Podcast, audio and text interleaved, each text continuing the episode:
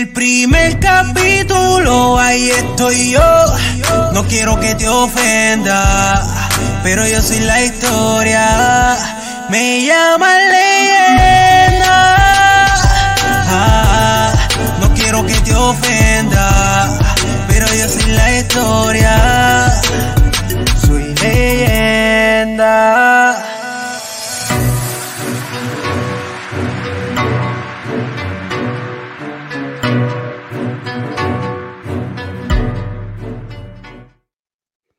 Saludos a todos y buenas noches. Disfruta de los nuevos estrenos de rap y reggaetón visitando nuestra página de internet pirojm.com. Además, te invito a subir tu música y a utilizar los servicios de promoción. Recuerda que la canción Leyendas está disponible en todas las plataformas digitales. Hoy hablaremos sobre las barras de tu rapero favorito, ¿ok? y esta noche me acompañan conocedores del rap y la música urbana. Oye bien lo que te voy a decir. Recuerda que nosotros somos la historia que cuentan los historiadores.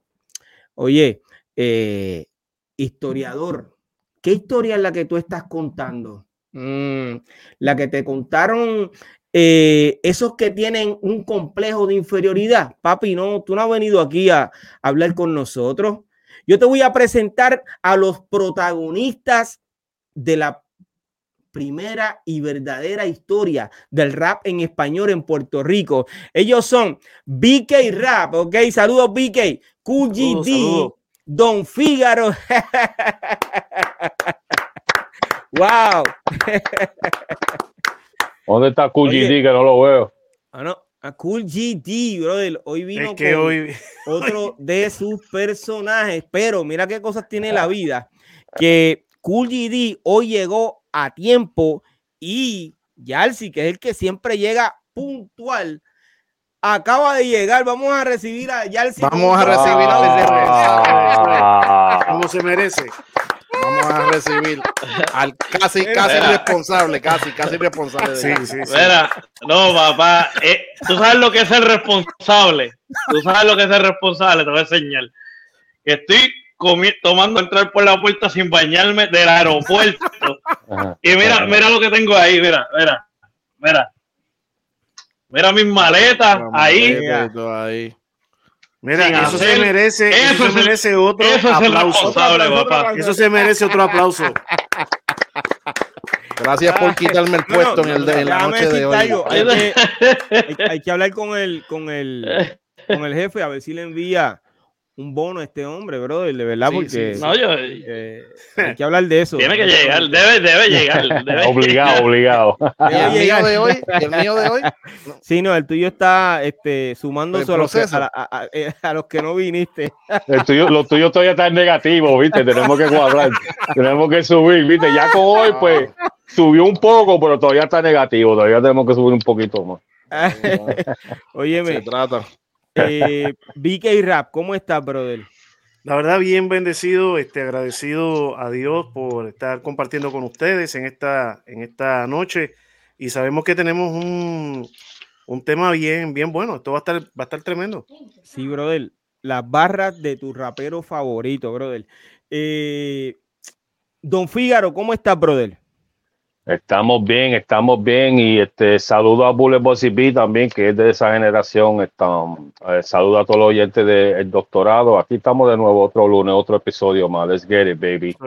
Sí, brother. Agradecido siempre de ustedes por decir presente y eh, juntos estamos haciendo la diferencia, que es lo importante, ¿ok? Nosotros, hay un refrán que dice que en la unión está la fuerza. Y nosotros en este episodio, que ya es el episodio número 33, mi gente, ¿ok? Nosotros ah, mira, hemos separado. Eh. eso es. hemos separado 33 semanas para hacer eh, este podcast. Eh, y de verdad que me siento bendecido de contar con esta gente, la primera generación del rap en español en Puerto Rico. Cool GD, ¿cómo está, brother? Pues mira, este, estamos todavía buscando. El avión apareció. Porque me mandaron a buscar que viniera de Capitán América hoy para Sí, sí. Sí, apareció. Aparecía la- Era, era Ah, mi pues, avión, pues, era, era el avión mío. De- de- Déjame, entonces me tengo que quitar ya la máscara entonces. Ah, Pero estamos Óyeme. bien, estamos bien, estamos bien, estamos aquí. me alegra, brother. Vamos a felicitar a nuestro colega MC Base, que si no me equivoco, cumplió años ayer, ¿verdad? Ayer fue que él cumplió años. MC Base. La verdad no lo Sí, creo en estos días, en estos días sé años, sí, fue en estos claro. días. Sí. fue ayer el que cumplió eh, MC Base. Bueno, según el post, sí. Sí, ¿verdad? Ok. Feliz O cumpleaños. sea que tú no estabas ahí cuando nació. Aparente y Bueno. Lógicamente es mayor que nosotros, pero eh, lo queremos mucho a MC Base, eh, una leyenda del rap en Puerto Rico, bro. Y vamos a dar un aplauso eh, Claro a. MC Base. Edgar B. Dot, a.k.a. Feliz MC cumpleaños, Base. hermano, de todo corazón. Óyeme, eh, hoy tenemos, además del tema que vamos a estar desarrollando, tenemos un invitado y él es uno de los primeros que participó o se presentó en un programa que le decían tus videos favoritos. Es correcto, eh, Kulji, tus videos favoritos, ¿verdad? Bien- en viernes, de rap. de viernes rap y tus videos favoritos. Él es Alex BC. Saludos, Alex.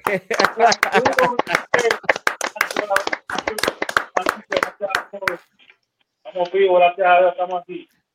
Wow. Agradecido de que estés con nosotros.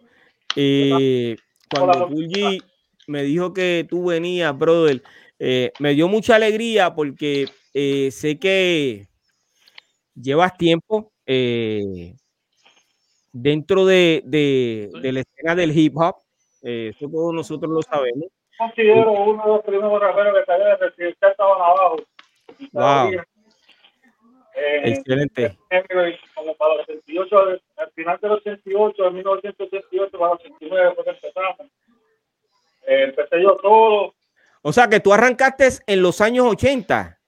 en el 88, a finales del 88 fue que yo grabé mi primera canción. Ok, pero no me vas a decir más nada ahora. Vamos a hablar de eso eh, más adelante, ¿está bien? Vamos a desarrollar el tema y vamos a hablar de eso más adelante. Y si es posible, pues, eh, y no nos dé el tiempo por alguna razón, eh, tú, habiendo comenzado en los años 80, yo eh, voy a hacer un compromiso contigo de entrevistarte en el podcast de Piro a lo Natural, que es donde contamos la historia del rap y la música urbana, ¿ok?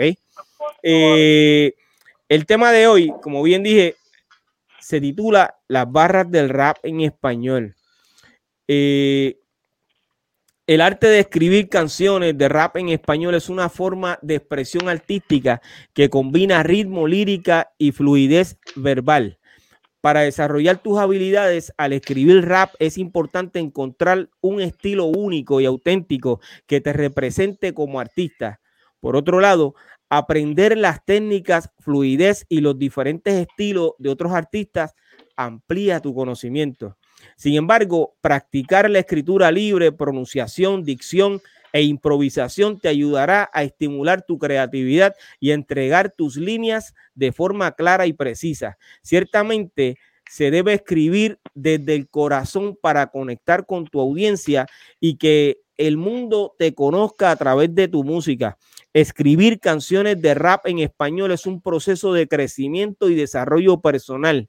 Mantén la pasión y la dedicación en cada paso del camino y disfruta de la experiencia de crear música única y auténtica. Eh, quise dejar esto en récord eh, porque es parte de la, de la investigación que hago eh, antes de comenzar estos episodios. Eh, todos y cada uno de nosotros nos preparamos para poder dar la mejor información y educar, que eso es lo importante. Recuerda que estás escuchando y estás viendo en este momento a la primera generación del rap en español en Puerto Rico. Historiador, que no se te olvide, la primera generación del rap en Puerto Rico, ¿ok? Eh, Vika y rap, este concepto Dímelo. de, de las barras, de las métricas, eh, ¿lo habías escuchado antes? Bueno, lo había escuchado, pero la realidad es que cuando yo comencé, yo no había escuchado eso. No, no existía ese, e, ese, esos Eso- conceptos, esa- esas palabras no existían. Terminología, la terminología. Sí, Claro, esas- esa terminología no. yo las vengo a aprender después, cuando, cuando ya iba a los estudios profesionales y, y entonces te decía a mí, ¿cuántas barras esto? Y, cu- o sea, ahí era que uno decía, espérate, déjame contar, déjame ver cuánto es.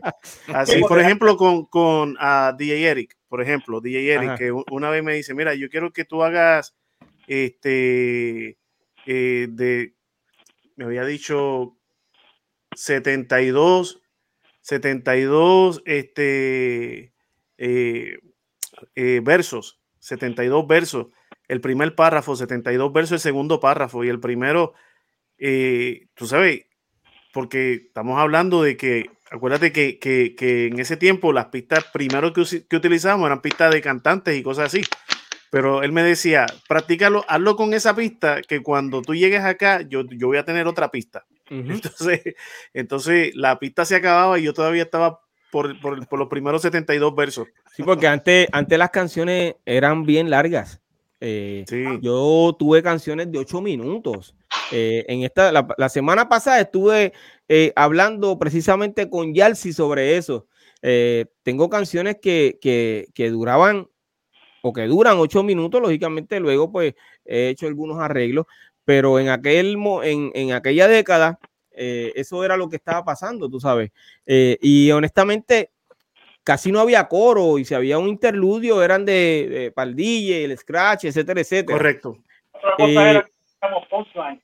Ahora hacen postline para grabar. Antes nosotros grabábamos tres. Y antes en el, en el principio de rap, antes también la- las canciones duraban así, porque te recuerdas cuando te conté lo de Chequeo, la canción duraba 15 minutos, Ajá, ¿me entiendes? Claro. O sea, claro. que no, no había- eso vino después de que por lo menos vamos a dejar que dure por lo menos tres minutos y pico, cuatro minutos por ahí, ¿me entiendes? Porque Ajá. antes eso era uf, hasta que se acabara la eh, canción, eh, nada la- estaba pendiente al tiempo, nadie. Déjame, déjame no treparme encima de, de Figgy. Sí, sí, quítate por de encima favor. de mí, que te lo dije la última vez. huevo. Sí, por favor, oye, Ya vio tus notas, ya vio tus notas. Sí, déjame decirte algo. La, la reducción de tiempo entiendo yo que fue eh, por, por la radio. Claro. Ujú. ¿entiendes? Es correcto. Eso iba a decir Sí. yo. Pero déjame decirte algo. Ahora hay canciones que duran dos minutos 12 segundos. Sí. Sí, las buscas, ya- se- ya, ya siguieron, este, sé que pronto van a decir. Pronto van a hacer un freestyle. un comercial, Un freestyle, un un minuto. 16. Y ya. uh, uh. Hola y ya, y nos vamos. Sí. Sí, eso, ese- bueno, les quiero presentar en esta noche mi nuevo comercial, así que espero que se lo disfruten. Y ahí un minuto. Y bye. Eh, Y antes pero- también hacía, tú hacías una canción de seis minutos, pero entonces tú hacías un radio edit para el radio de tres minutos. correcto, tres minutos y correcto, pico, algo así, ¿me entiendes? como Para el radio. que, que habían eh, varios artistas que cada lado, ustedes saben que duraba 30 minutos. Cada lado, lado A 30 minutos y lado B 30 minutos, si no me equivoco, o 15 y 15, algo así era. Eh, y entonces de eso convertían toda esa música en tres minutos porque escogían los grupos que eh, más se destacaron dentro de la producción y eso eran los que ponían en el radio edit eh, o radio version, perdón. Ya sí, pero en realidad, ¿qué son barras, mano? Bueno, yo, yo las barras las cuento, tú me, tú- en tiempo, yo las cuento por 16. O sea, 1, 2, 3, 4, 1, 2, 3, 4, 1, 2, 1, 2, 3, 4, eso es un 16. O sea, a tiempo, tum, 2. Y así se hace todo, el baile y, el, y la música. Yo también lo, lo aprendí a a fuerza, ¿verdad? Después cuando me dicen, mira, ¿cuántos 16 es ese? Y yo, ok. Pues porque tú Yo no, yo "Ah, no lo, 16 yo lo años". cuento diferente entonces, yo lo cuento ¿Cómo diferente. tú lo cuentas? because ¿Cómo tú lo cuentas? Cuando la, yo cuento las pistas igual que tú, los the, the, the Metrodome, like one, two, three, uno, Una barra. one, two, three, dos barras. barras, one, Correcto. two, three, tres barras, one, two, three, Ajá. cuatro barras, hasta 16. O y en que- verdad, si tú vienes a ver Exacto. cada línea, cada línea que tú tiras, cuando tú final, tú final la, la, la, la línea con línea y la, pro- la próxima es piña, pues línea es una barra, piña, cuando tú llegas a esta piña, otra barra, cada, cada rima, o tú se supone que tenga por lo menos ocho rimas, ocho ¿verdad? rimas en, en un 16. ¿Entiendes lo que te quiero decir? Porque son 16 líneas. Yo los línea- 16 los cuento, yo- yo los- yo- yo no- yo no- yo los 16 los cuento en beat. Un, dos, es como cuando estás bailando. Un, un, tum, Claro, claro. Eso yo lo pa, contaba así cuando, cuando estaba eh, de DJ, pues yo sabía que tenía que contar Espérate, espérate, espérate, 16. espérate, espérate, espérate. BK Rap fue DJ. Seguro. Pero espérate, esa- esa historia yo no la conocía. Pero, pero fui DJ de Marquesina. O sea, No importa, fue- brother. O sea, que tú pasaste por ese elemento, brother. Sí, sí, claro. Entonces yo, yo, yo que me paso hablando de, de- Traté de ser como Yalsi bailar y, y como, como Special Eri, pero no bregué. No bregué, no bregué. Continúa, BK. No, eh, que uno esperaba lo- lo- lo- los breaks, lo que le llamábamos cuando estábamos poniendo los singles, tenía un break que era, que era donde tenías el break para, para traer la otra mezcla, o sea, para mezclar, para traer la otra canción. Y, y sí, uno iba contando. Es más, yo me acuerdo, no sé si, me imagino que, que, que aquí mi, mi brother Alex se, se acuerda cuando agarrábamos un cronómetro y empezábamos a contar los beats. ¿Te acuerdas de eso? Que no había nada que nos los contara, teníamos que estar nosotros con el clic. ¿Para cuál es beat per tres. minute? Sí, y, ¿Para cuál es la rapidez? de la- de BPM. Yeah. Exacto. Y después marcando los, los, los discos, claro. Ajá. Wow. Así fue que Eh, empezó hip hop, vi que como tú dijiste que tú cogías el breakbeat, así fue que empezó hip hop, porque cogía la música y el breakbeat, pero se, lo seguía extendiendo y extendiendo con los dos platos y así fue que Claro. empezó el rap. Mira, yo quisiera entender lo de las barras mucho mejor, ¿está bien? Eh, y voy a hacer, voy a tratar porque eh, según yo tengo mis dudas, pues yo sé que hay seguidores que nos están viendo que tienen sus dudas y quieren aclararlo. Vamos a, a tratar de, de explicarlo un poquito mejor. Eh, según la, la investigación que yo hice, cada línea es un verso y cuatro líneas componen una estrofa. Esas estrofas básicamente tienen esos cuatro tiempos. Yo pregunto, ¿cada cuatro tiempos es una barra? O sea que cada estrofa es una barra. Cada cuatro beats es una barra. Cada cuatro beats es una barra.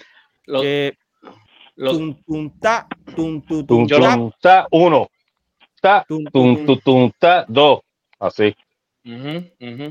Y, se cuenta ya- por, y se cuenta por, perdona, y se Ay. cuenta por beat, porque, por ejemplo, si tú contaras por la, la, la- las párrafos que tú escribes, hay gente que escribe, más- rapea más lento, o rapea como que más, un poco más cuadrado, otros rapean más rápido, o ponen más, más palabras en cada verso, so En tú no cada puedes- verso. y a veces la, y- exacto, y a veces hasta lo, hasta lo escriben así, por ejemplo, en vez de escribir eh, voy caminando por la orilla y aquí estaba la semilla. Pueden poner voy caminando, abajo ponen por la orilla. ¿Me entiendes? O tú, cuando tú lo pongas, tiene que ver cómo la gente lo escribe. Eso tú lo debes hablar Claro. como lo haces en beat. Como lo cuentas en el beat. Uno, Pero entonces, dos, tres, ta es una barra. No, ta es otra barra. no, no. Ok. Ahí te Cuatro. Metrodomes. El Metrodome, cuatro, Tum, es una barra. Ta, uno, Cuando tú pones, cuando tú estás haciendo una pista, tú oyes clic, clic, clic, Ujú. clic. Exacto, Cuatro de esos es una barra. El Ok, o sea Metrodome. que cada estrofa es una, es una barra.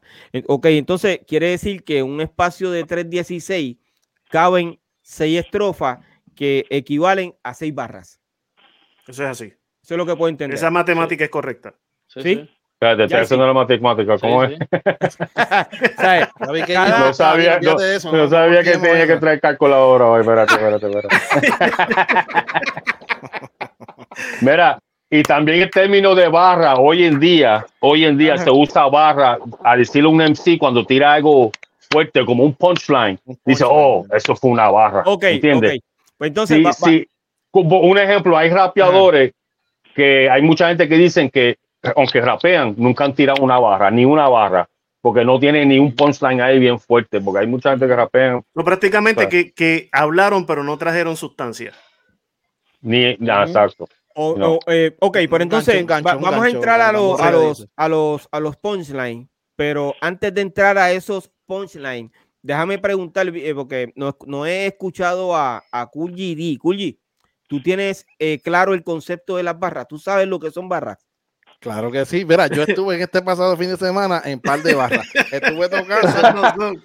Esas no son. es. Esas no son. No, no, esas no son. Ah, ah, ah, pues Unas se, ya- llevan a la, unas se llevan a las otras a veces, pero. Ay, señor. Digo, digo, discúlpeme, yo, pues, yo estaba tocando en barra, no de barra, eso, ¿no? ¿No? Ok. Ay, Mira, Eh, La otra cuando- barra, la otra barra.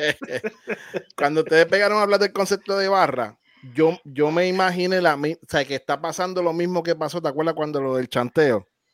¿Entiendes?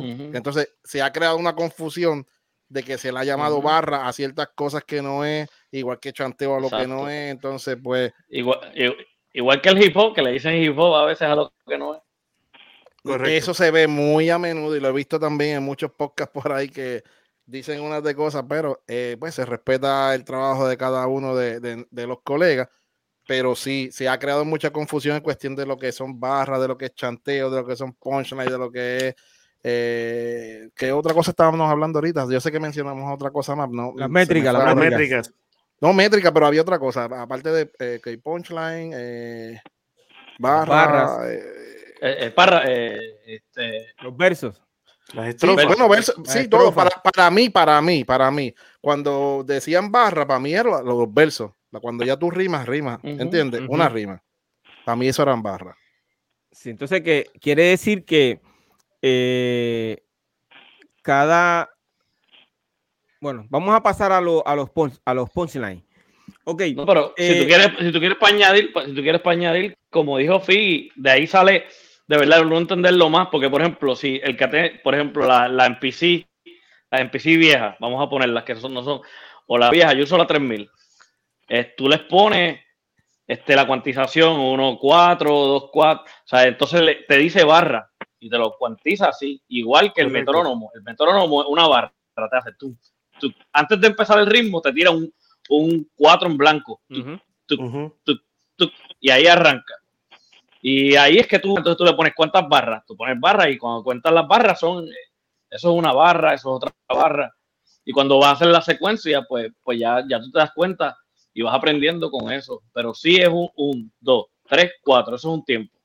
Es una, eso es un tiempo. Y casi siempre esos cuatro, cuatro de eso es, cuatro de eso es un 16, exacto, cuatro de eso es un 16 y la, mucha, la mayoría de las personas tiran 3.16 en una, antes de que tiren un coro. 2.16, Casi 3.16, siempre algunos esos cuatro. cuatro bits tienen, tienen No, uno que tiene otro tono. Pip, pup, pup, pup, pip. Exacto, el, cuarto. tú, tú, el cuarto. Exacto, exacto. El Y cuarto. ese cuarto, es que te, cuando- eso es lo que te, eso te significa que esa es la barra. El cuarto te está diciendo Ah, esto es una barra. exacto, Exacto, tic. Esos son barras cada vez que tú, tú, tú escuchas que el cambio del metro. So, pregunto, Exacto. entonces, en cada rima hay cuatro barras. ¿Es correcto o no? ¿O me equivoco? No, no, no. Cada, Cada cada, línea es una cada barra. línea. Cada línea es una barra. estrofa una, es una barra. Ok. Y entonces, ahora ten- yo dije ahorita que eh, un 316 equivale a 6 estrofas, pero entonces escuché a Yarcy ahora decir que hay 3, eh, 3, 2, 2, 316, ¿fue lo que tú dijiste? Es que ya si cuenta la- la- la- los beats. Él lo hace cuenta, él Claro. está contando Yeah, como para yeah. hacer Pero los beats. para él llegar a Yeah. un 316 son, te- son 6 estrofas. A Es que no sé, 316. depende de cómo tú escribes las estrofas, pero, no- pero bueno, sí, 3.16 serían seis, eh, tres estof- estrofas, lo que tú le llamas tres estrofas. Se me pasa que yo estoy diciendo un 316 es 316. 316 son 6 estrofas. Tres Sí, sí, esa fue la Es- matemática ahorita. ¿sí? exacto, cuatro, o- recuérdate, cuatro bits, un, dos, Mm. tres, cuatro, eso es cuatro. Cuatro veces eso es cuatro, cuatro por cuatro es 16. So ya ahí es un 16. Ok. So, Excelente. 3.16 se- Do- ¿Dónde es que están los, los punchlines en cada estrofa? En cada barra. Ah, ¿Dónde es que está eh, ese punchline? Al eso, finalizar eso, cada estrofa. eso va a depender de la, de la habilidad del MC. Casi siempre hay finalizar, uno- pero no uno- siempre tiene que hay- ser al final. Sí, pues hay gente que tiene punchline por todos lados. Hay gente, Sí, que, hay gente que- pe- lados. pegan la- la- el primer verso con el tercero.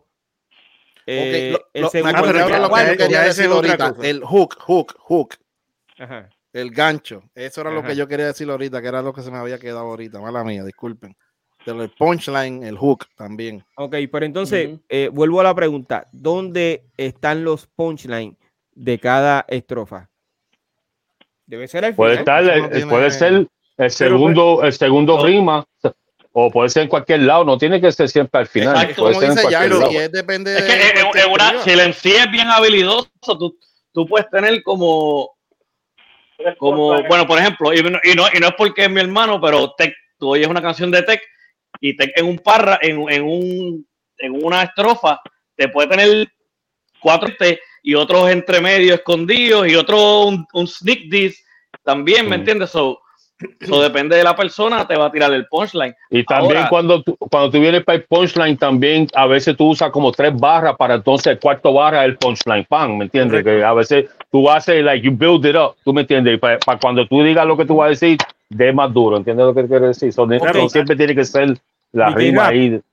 Piro, lo, lo que pasa es definir lo que es el punchline. Punchline es como, como un chiste. Por ejemplo, si, en el, si yo te voy a hacer un Exacto. chiste y empiezo diciéndote la parte graciosa antes de que, de que diga el resto de la historia, pues ya yo tiré el punchline. Ya el chiste, pues tú lo escuchas, pero ya, no te- ya tú sabes el final de lo que Perdió va a la ser. gracia, perdió la gracia. Perdió la gracia en ese sentido. Pero en lo que nosotros hacemos, puede haber punchline a izquierda, derecha, en el medio, arriba, abajo, Exacto, al final, al principio, donde sea. Porque el Esa, esa, esa, perdón, es, es el golpe, es, es, Yeah. es- es algo que tú estás diciendo que, que el que lo escucha dice, es a rayo, mira lo que tiró. Nah, este". eso te iba a decir. Cuando tú escuchas una canción, cuando- que tú digas, cuando tú escuchas unas barras, que tú digas, ¡ya, ya, chacho, cómo se inventó eso ese Ahí hombre! es un bro"? punchline. Eso es un punchline, papi. exacto. No lo, confundamos, no lo confundamos con un punch in cuando estás grabando. Que te ponchen, es otra cosa. Sí. Ay, BK, BK. Mira, eh, Y si es punch out, eh, Alex BC, estabas diciendo algo, pero tenías el audio eh, desactivado. que la gente se acuerde de lo que tú estás diciendo en este momento, que, que no quieres, que tú no quieres que te olvides, porque tiene que sonar demasiado, demasiado duro. ¿Tú entiendes? Es algo que tiene que sonar algo demasiado duro para que el público se acuerde de lo que tú estás diciendo y, y es algo que, que, que hace la canción más dura. Eh, si fuéramos a identificar qué rapero es el que más eh, punchline tiene en algún tema que recordemos. Eh, Alex BC, ¿tú recuerdas a alguien que tenga un montón de punchline en, en- que sea un duro? eh, punchline. Yo me voy con Vico, Vico le gusta tirar muchos punchline en las canciones. excelente. Eh, Yalsi, ¿a quién tú tienes? Yo, yo me voy por Tech en embriscado, que escuchen embriscado nada más y me digan cuántos punchlines hay ahí. Sí, yo, yo escuché la canción y yo, yo creo que sí, brother. Eh, tira duro. sí. Eh, Figaro, Hay muchos MCs que, tú sabes, ti- se, o sea, toditos tienen un punchline en algunas canciones, no toditos, ¿verdad? Pero casi toditos tienen algo bueno, ¿me entiendes? Vico es un buen ejemplo porque Vico tiene mucho liriqueo que tú dices, wow, eso le quedó, man, lo que él dice es claro, ¿me entiendes? Esas cosas. Um, Tecuan también otro buen ejemplo. Tecuan es, sabes, como otro género, ¿me entiendes? Porque Tecuan es como hip hop, rap, ahí bien, ¿me entiendes? So, hay, hay mucho, hay mucho. Yo he escuchado Cocoyuela también, he escuchado a Calle 13 con punchlines, ¿me entiendes? He escuchado mucha gente, Bimbo. Um, so, no puedo decir, no puedo coger un MC como que este tipo todo lo que tira es, ¿me entiendes? pues mira, yo Pero tengo, sí, yo tengo- mucho, han escuchado muchos punchlines de muchos diferentes yo tengo dos y los dos han estado en tiraera eh, en años pasados. Eh, yo tengo a Tempo y tengo Oh, a. Tempo.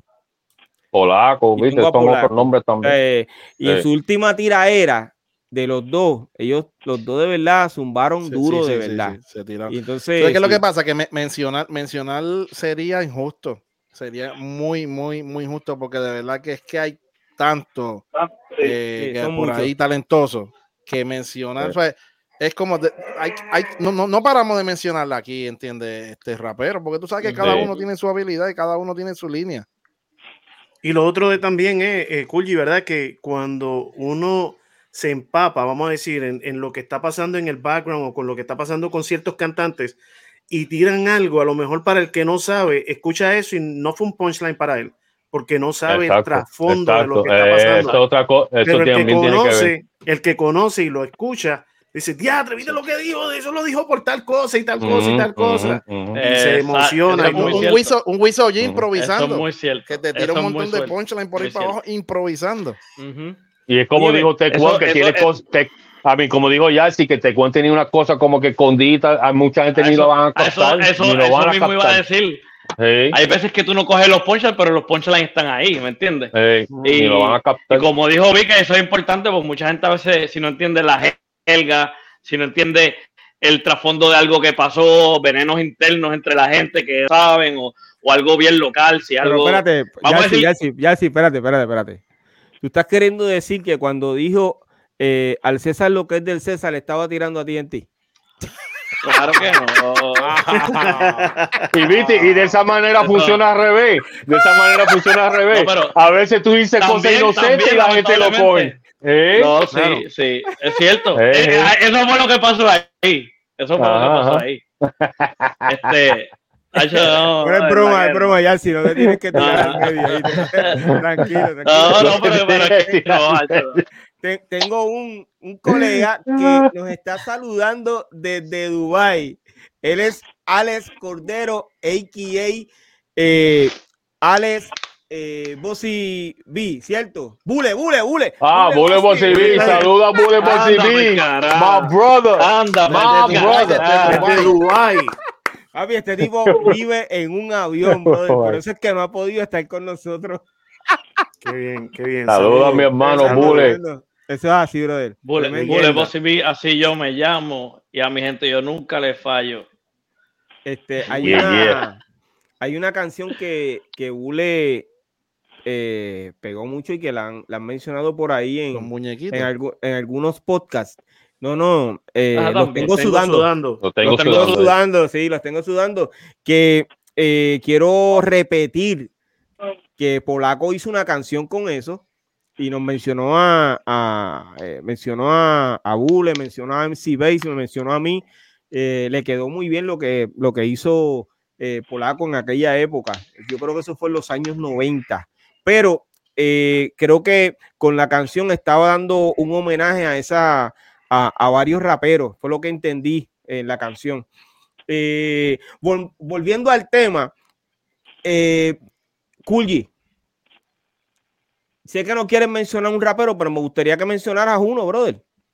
Pues sí, Nos saluda también escoger, Leslie pues, Pérez. pues- Saludos. Pues voy a, ahora digo yo, voy a escoger el mío, a Eddie D. Ah, sí, muy bueno también. Pero fíjate, ya si tú debes mencionar, ya, ya sé que mencionaste a, a, a Tech 1, pero Mira, eh, raperos que... mira, a mí, a mí, te voy a decir, de los que más así en, en barra, es que son muchos. Mira, Umaleki tiene muchas, muchas barras bien, así bien, bien como que ver, yo, diablo, ¿dónde carajo este pensó eso? Kenny ¿Quién es Wright, Omareki? ¿Quién es este, Omareki? Este, Umar, Umaleki, eh, son hip hop, pero que estamos pensando son sí, no, hip hop no, de no estamos hablando de, de Omar. Eh, Umaleki, Umaleki eh, trabaja con, con Ébano. Con Ébano, eh, con Ébano. ok, son del ok, este eh, Negro González, Everest, Wow. de- que era el grupo de CDT, este Kenny Wright, de verdad tiene un montón de ponla, Jarcy el cacique, que es un chamaquito que hace freestyle y digo, no un chamaquito, ¿verdad? Porque para mí el chamaquito uno es viejo, pero uno a veces tiende, a decirle chamaquito a la gente que no son chamaquitos. Pero el hombre le mete, este, el, el, hombre básicamente tiene también mucho punchline, escribe Chino mucho. Nino también. Chino Nino tiene Este, mucho punch. Chino Nino. Chacho, sí, brother. Este, Hay mucho. Y, Eh. y A-Flow, a mí me gusta EA Flow. Y el flow, de, el de vanguardia subterránea también. Pero ya no está rapeando mucho, pero. Cuando Oye, me saludito estaba. a, Ah, eh, a Alfredo Rosario, que también. está en el chat con nosotros. Omar Saludos, García. Alfredo. Ese es el que yo me refería. Omar también. Omar Omar Sí, ese es OGM. Ese mismo. Yo pensaba que él estaba hablando de él, pero no. Ok. Eh, BK Rap. ¿Puedes mencionar yo, alguno? yo digo lo que dijo Figaro. Exactamente todo eso. Lo copio, lo, le doy paste y, y- y sigue con el próximo. Estás mirando, pa- estás mirando para Oye, lado, pero no, papá. pa- pero eh, BK, Sí. eh, en el. eh, Mira, ¿sabe con Ay, quién me voy? Me voy con. Eddie D. ¿estás con- Ok, pero ¿existe algún rapero cristiano que esté tirando punchline dentro de la, la lírica que, Lo que que pasa tira? es que, la- Hay montón. es que, Hay es un que hay dos montón. cosas. Hay un Hay un montón, hay un montón. montón. Pero la Hay cosa está en montón. que, en que, pues si digo uno y dejo los demás fuera, es un problema. Es injusto, Ok. lo, fue que yo, lo que yo dije. Es injusto, es injusto. Está bien, no hay problema. Eh, yo creo que el primero en mencionar fue Alex BC. No hay problema. Eh, no, no hay por qué mencionar, pero fíjate, hay uno que me gustaría mencionarlo y, Y, es Bu- y perdona, Piro, Bullet también tenía mucho punchline también. Bullet TV. sí, Sí. Porque la, aquella- la- o sea, la forma que el, el, el, o sea, el liriqueo de él era como tú decías, wow, ¿cómo, cómo se inventó eso? Wow. Bullet No, también Bullet- tenía ese, para el ese tiempo- don. para el Era tiempo- punchline, para el punchline, tiempo- after para el tiempo- punchline, after Mm. punchline. Para el, tiempo que lo hizo, na- para mí, nadie estaba tirando punchline como los tiraba él. Para ese tiempo. No. Bueno, fíjate, Y yo- mira, y yo- espera, y lo he- espera, espera, espera. y lo he A ese dicho, ya tiempo ya. ya te están metiendo en aguas profundas, brother. No, pero te estoy diciendo el tipo Habla de ella, porque- sí. Mira, Habla usted- ella, o sea, sí. Bule, en cuestión, en cuestión de, es que Bule, cuando todo el mundo estaba tirando temas, este, Sociales. eh, al aborto, sociales, el SIDA, Y aquello, él estaba, él estaba zumbando, él estaba zumbando fuego por ahí. Y Sí, a si tú supieras- mucho y se lo he, lo he dicho, se lo he dicho a Tech también. Para mí él, me- para mí él Sí. me acuerda mucho lo que lo que Tech es ahora es lo que me acuerda lo que era adelante, para mí.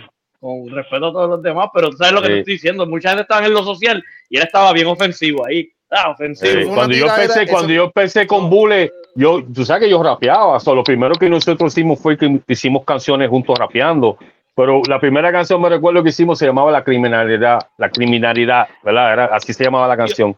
Y era como un back to back, y papi, yo no veía a Bule haciendo eso, ¿me entiendes? Porque Bule era un... Chacho, Bule, la, la historia que contaba este tipo, y yo como que yo lo estaba sacando de, de, de su fuerza, ¿me entiendes? Y la helga.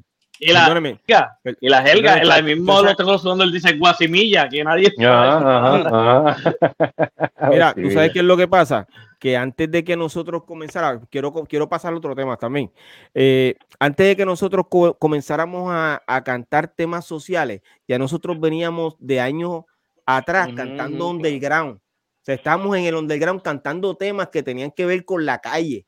O sea, que esa historia es la que eh, los historiadores no cuentan porque le tienen la, la, la boca tapada con no sé qué, pero eso es lo que hay. Antes de que pasaran esos temas, nosotros estábamos en la calle hacía rato cantando eh, temas de la claro. calle underground. Luego, como lo que entramos a lo comercial, pues tuvimos que todo, el- todo el mundo tuvo que tirar eh, temas sociales. Y, en- y de ahí en adelante que para poder sonar en la radio tenías que hablar bonito y continuar con canciones de poesía, ¿sabes? ¿Cierto? Pero antes Sí. de eso, lo que, eh, eh, eh, lo que había en el underground de nosotros era calle, totalmente. Lo que ustedes, de lo que ustedes están hablando ahora, pero eso va a ser, yo se los garantizo, otro podcast, porque ahora tengo otro de los invitados que acaba de llegar y me gustaría que lo recibiéramos con un fuerte aplauso. Eh, su nombre es New Jay y fue de los primeros en estar en, tu- en el programa de tus videos favoritos y viernes de rap. Saludos. El New Jay, raya. Saludos, Wow. saludos. Andre, eh, estoy bien emocionado escuchándolo y obviamente y verlos a todos de cierta Gracias. manera detrás vestidores. Los conozco a todos, este, Alex BC, obviamente, Ah, Saludos, fuerte. hermano, este, Piro también. Eh, todos los conozco, yo sé que ha pasado mucho tiempo, bastante. Pedro Pre era bailarín de, de. Wow, Sí. que en paz descanse. Wow. Sí, hay una. Yo, yo me entretengo viendo viéndolos ustedes y viendo todo esto de, de la evolución de, de lo que fue el rap hasta el género que es ahora. Y, y yo me siento súper emocionado porque ¿sabes? uno sin saber, simplemente por el gusto de lo que es hacer rap y de lo que es ese sentimiento este, pasa el tiempo y de momento tú escuchas, vas escuchando la historia con Flaco Figueroa y con todos los muchachos, este, haber tenido esa oportunidad en la vida de compartir con grandes seres humanos y con grandes raperos, ¿sabes? Eh, ¿Quién iba a pensar que, ¿sabes? Que un muchacho de, de- del residencial de Flamboyán, que obviamente yo tengo que decir que quien me introdució y me dio la primera canción en la mano, porque yo no sabía escribir, fue Special Erin, Erin Morales. Wow. Este, que para ese tiempo tenía, me acuerdo que cantaba mucho en los residenciales y, y cantaba, este, tenía una relación chévere con BK, este, cantaba Aurora, o sea, yo me estoy yendo bien, bien atrás, muy atrás. Sí, sí, Entonces, eh, siempre, eh, para hacer la historia corta, me acuerdo que ya él era, ya él escribía y hacía rap, entonces un día me ofreció, obviamente, colaborar con él. Yo no sabía nada, me gustaba la música, me gustaba, me gustaban los discos, escuchaba, qué sé yo, DJ Jesse J, Fred People, me gustaba pues los Scratchy, Eric B.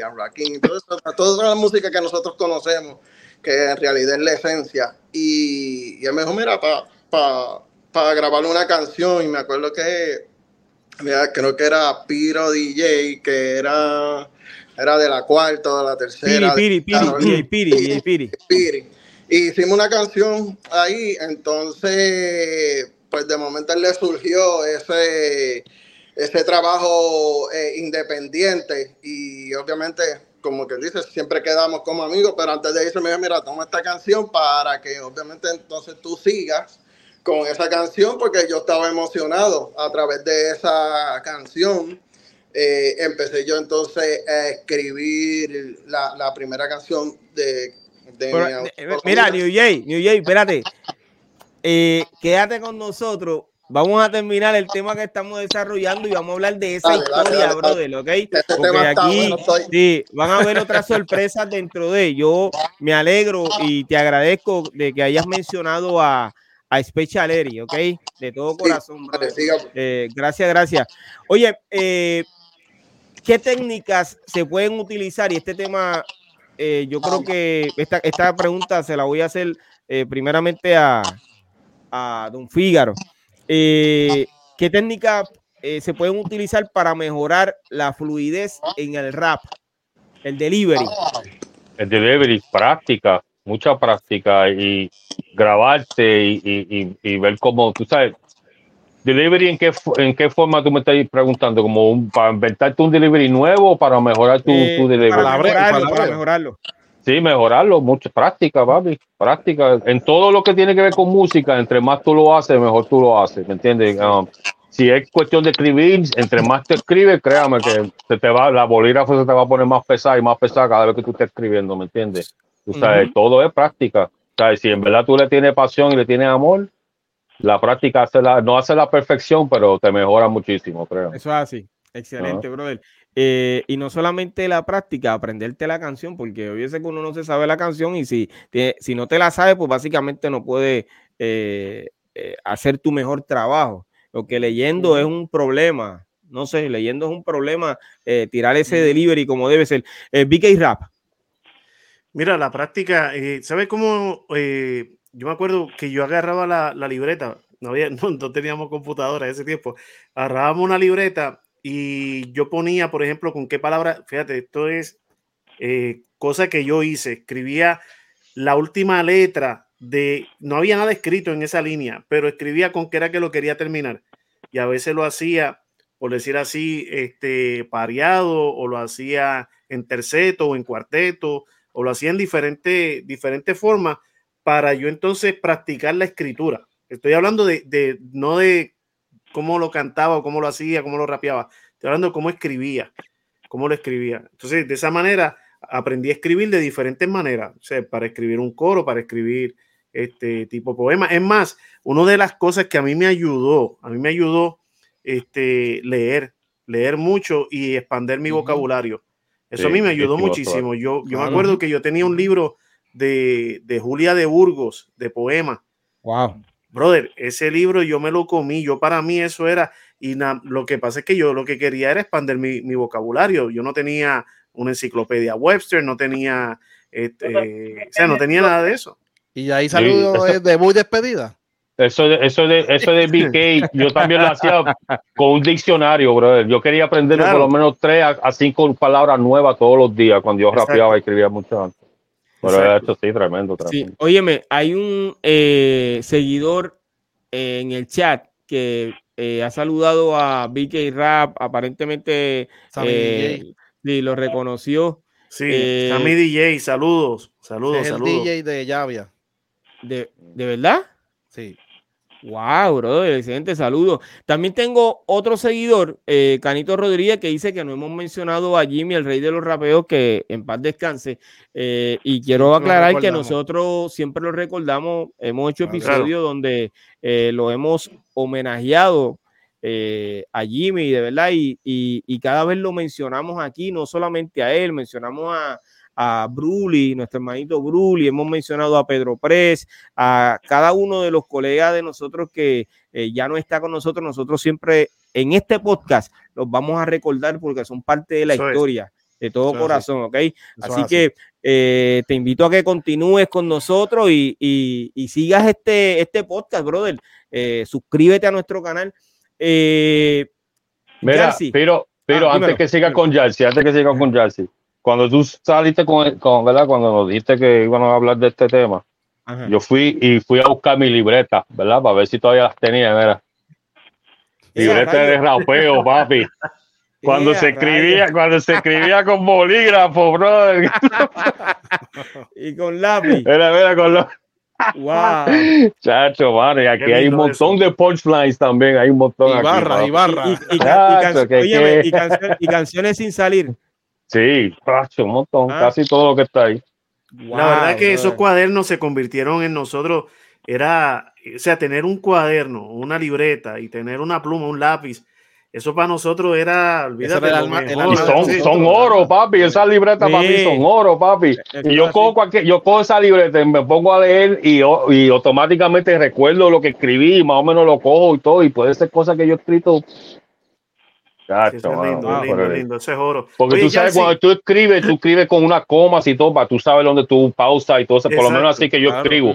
So, claro. Cuando yo cojo una libreta, yo automáticamente empiezo a mirar pan y más o menos cojo más o menos la melodía como iba. Y, Bueno, yo no escribo poniendo coma y eso, yo escribo tipo poesía, estrofa por estrofa. Ese es mi, desde, Sí, sí. desde- desde chamaquito he hecho eso. Eh, Yalsi, tú Yo, yo puedes... pienso. Adelante, adelante, sí. yo, yo, yo pienso lo, lo que lo mismo que dijo Figaro y lo mismo que dijo Vique y añadiéndole que también lo que tú dijiste que por ejemplo cuando uno graba por eso es que muchas personas tienen la, eh, te ponen la eh, unreleased demo version versión demo y eso es bueno porque tú grabas te la aprendes te escuchas y es con el flow como es como tú dijiste pero en cuestión de escribir sí es importante leer y no solamente este, poemas e historia también tú puedes leer cosas de ficción porque te te, te motiva la, Claro. el, el- el- si es para si es para barras, ¿me entiendes? Si, si tú vas a escribir temas sociales, pues debes leer mucha historia también y, Conocer lo que está pasando. cosas. Pero también siempre, siempre leer y practicar, y la práctica, como dijo Fígaro, definitivo. Hace la perfección. Eh, yo creo que esa es básicamente nuestra próxima pregunta y es cómo se pueden incluir metáforas y poesías en las letras del rap en español. Eh, New Jay, ¿tú quieres contestar esa? Eh, mira, eh, yo todavía sigo escribiendo. Eh, Ok. Todavía sigo en- con, esa, con esa destreza y eso, y en realidad me encanta. Yo escribo en base a. A mí me llegan líneas. O sea, escucho música, me gusta escuchar mucho ritmo instrumental, siempre me dejaba llevar por eso, los ritmos instrumentales. Y trataba de escuchar es curioso, ustedes saben de música y eso, eh, trataba de escuchar no el ritmo, yo escuchaba una pista y el ritmo principal es el que escucha casi todo el mundo, pero hay una melodía y hay una secuencia de ritmos dentro de ese ritmo más profundo que lleva una secuencia, siempre cada ritmo tiene un- una secuencia diferente. Y yo captaba esa secuencia de ese ritmo, me gustaba irme más profundo, los beats pues variaban y trataba de entrecortar para no escucharme, este, Igual. o sea, para no escucharme como tratando siempre de buscar lo más métrico. La lectura, importantísimo. Siempre me, me- me interesaba hacer parte de, de- de la escritura y de las palabras. eh, y en realidad todavía sigo escribiendo y me gusta escribir como como de la mente. Si me gusta algo, si, si me viene una estrofa, pues ya escribo esa línea. Ahora, pues obviamente tenemos el teléfono y escribo la línea, esta línea me gusta. Entonces por ahí empiezo y desarrollo.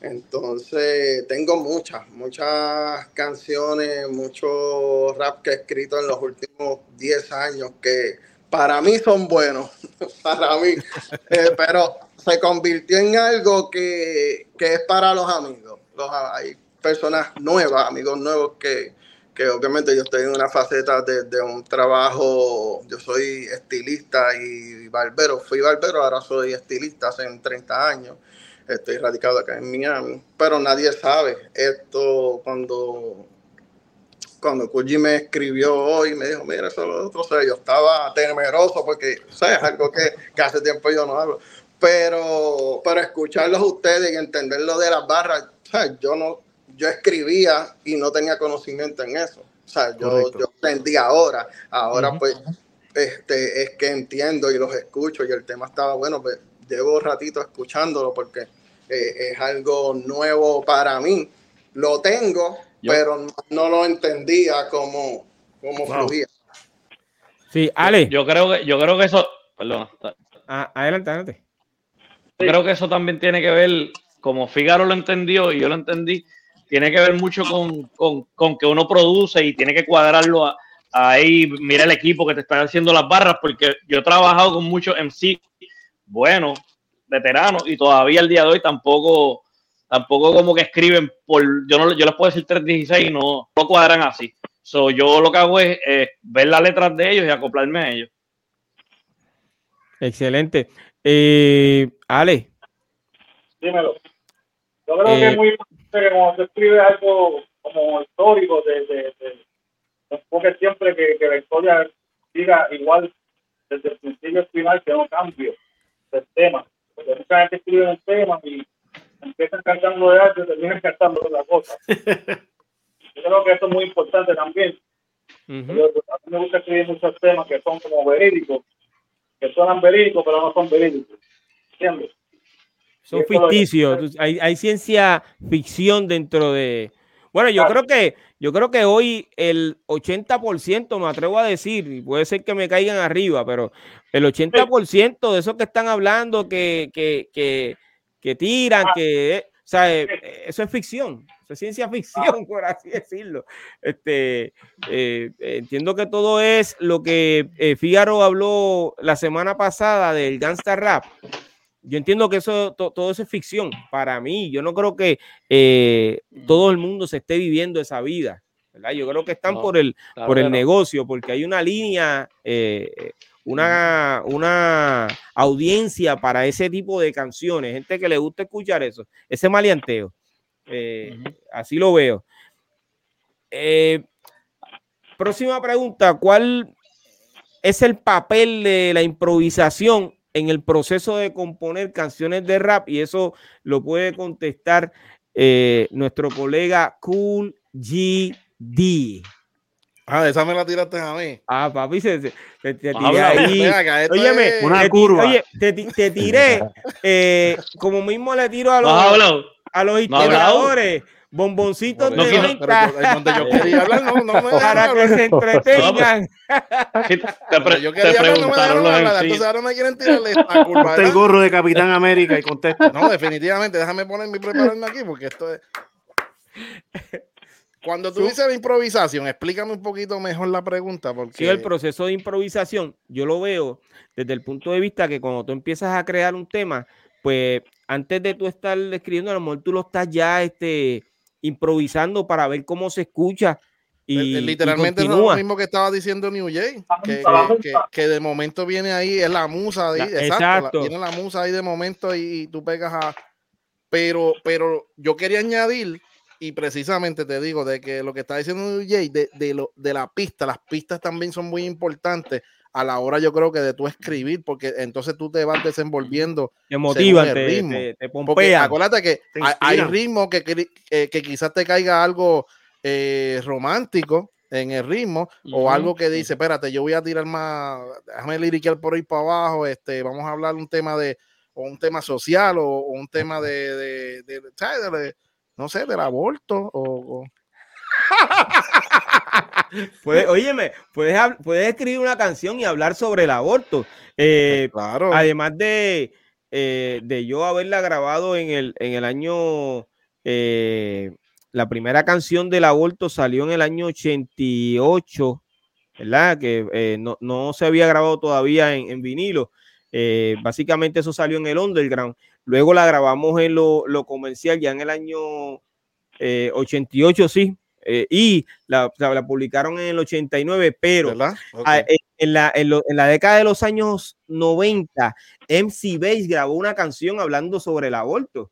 Eso, esa historia no todo el mundo la sabe porque él no la menciona, pero sí aparece eh, en YouTube. Tú puedes buscar la canción de MC Bass sobre el aborto y eh, hay unos raperos eh, de República Dominicana que han grabado eh, no el tema del aborto, pero una canción sobre el aborto y hoy tiene millones de views, ese, ese tipo de canciones. Así que hay, hay oportunidad, pero como es un tema tan y tan y tan controversial, hay Sí. que analizarlo bien antes de, de entrar en él. ¿ok? Ujú. Eso es importante. Eh. Saludos a, saludos a Carlos Baraja que está por ahí. Sí, brother. Carlos para. eh, saludos, saludos. Ya le está Saludos, contando historia. Sí.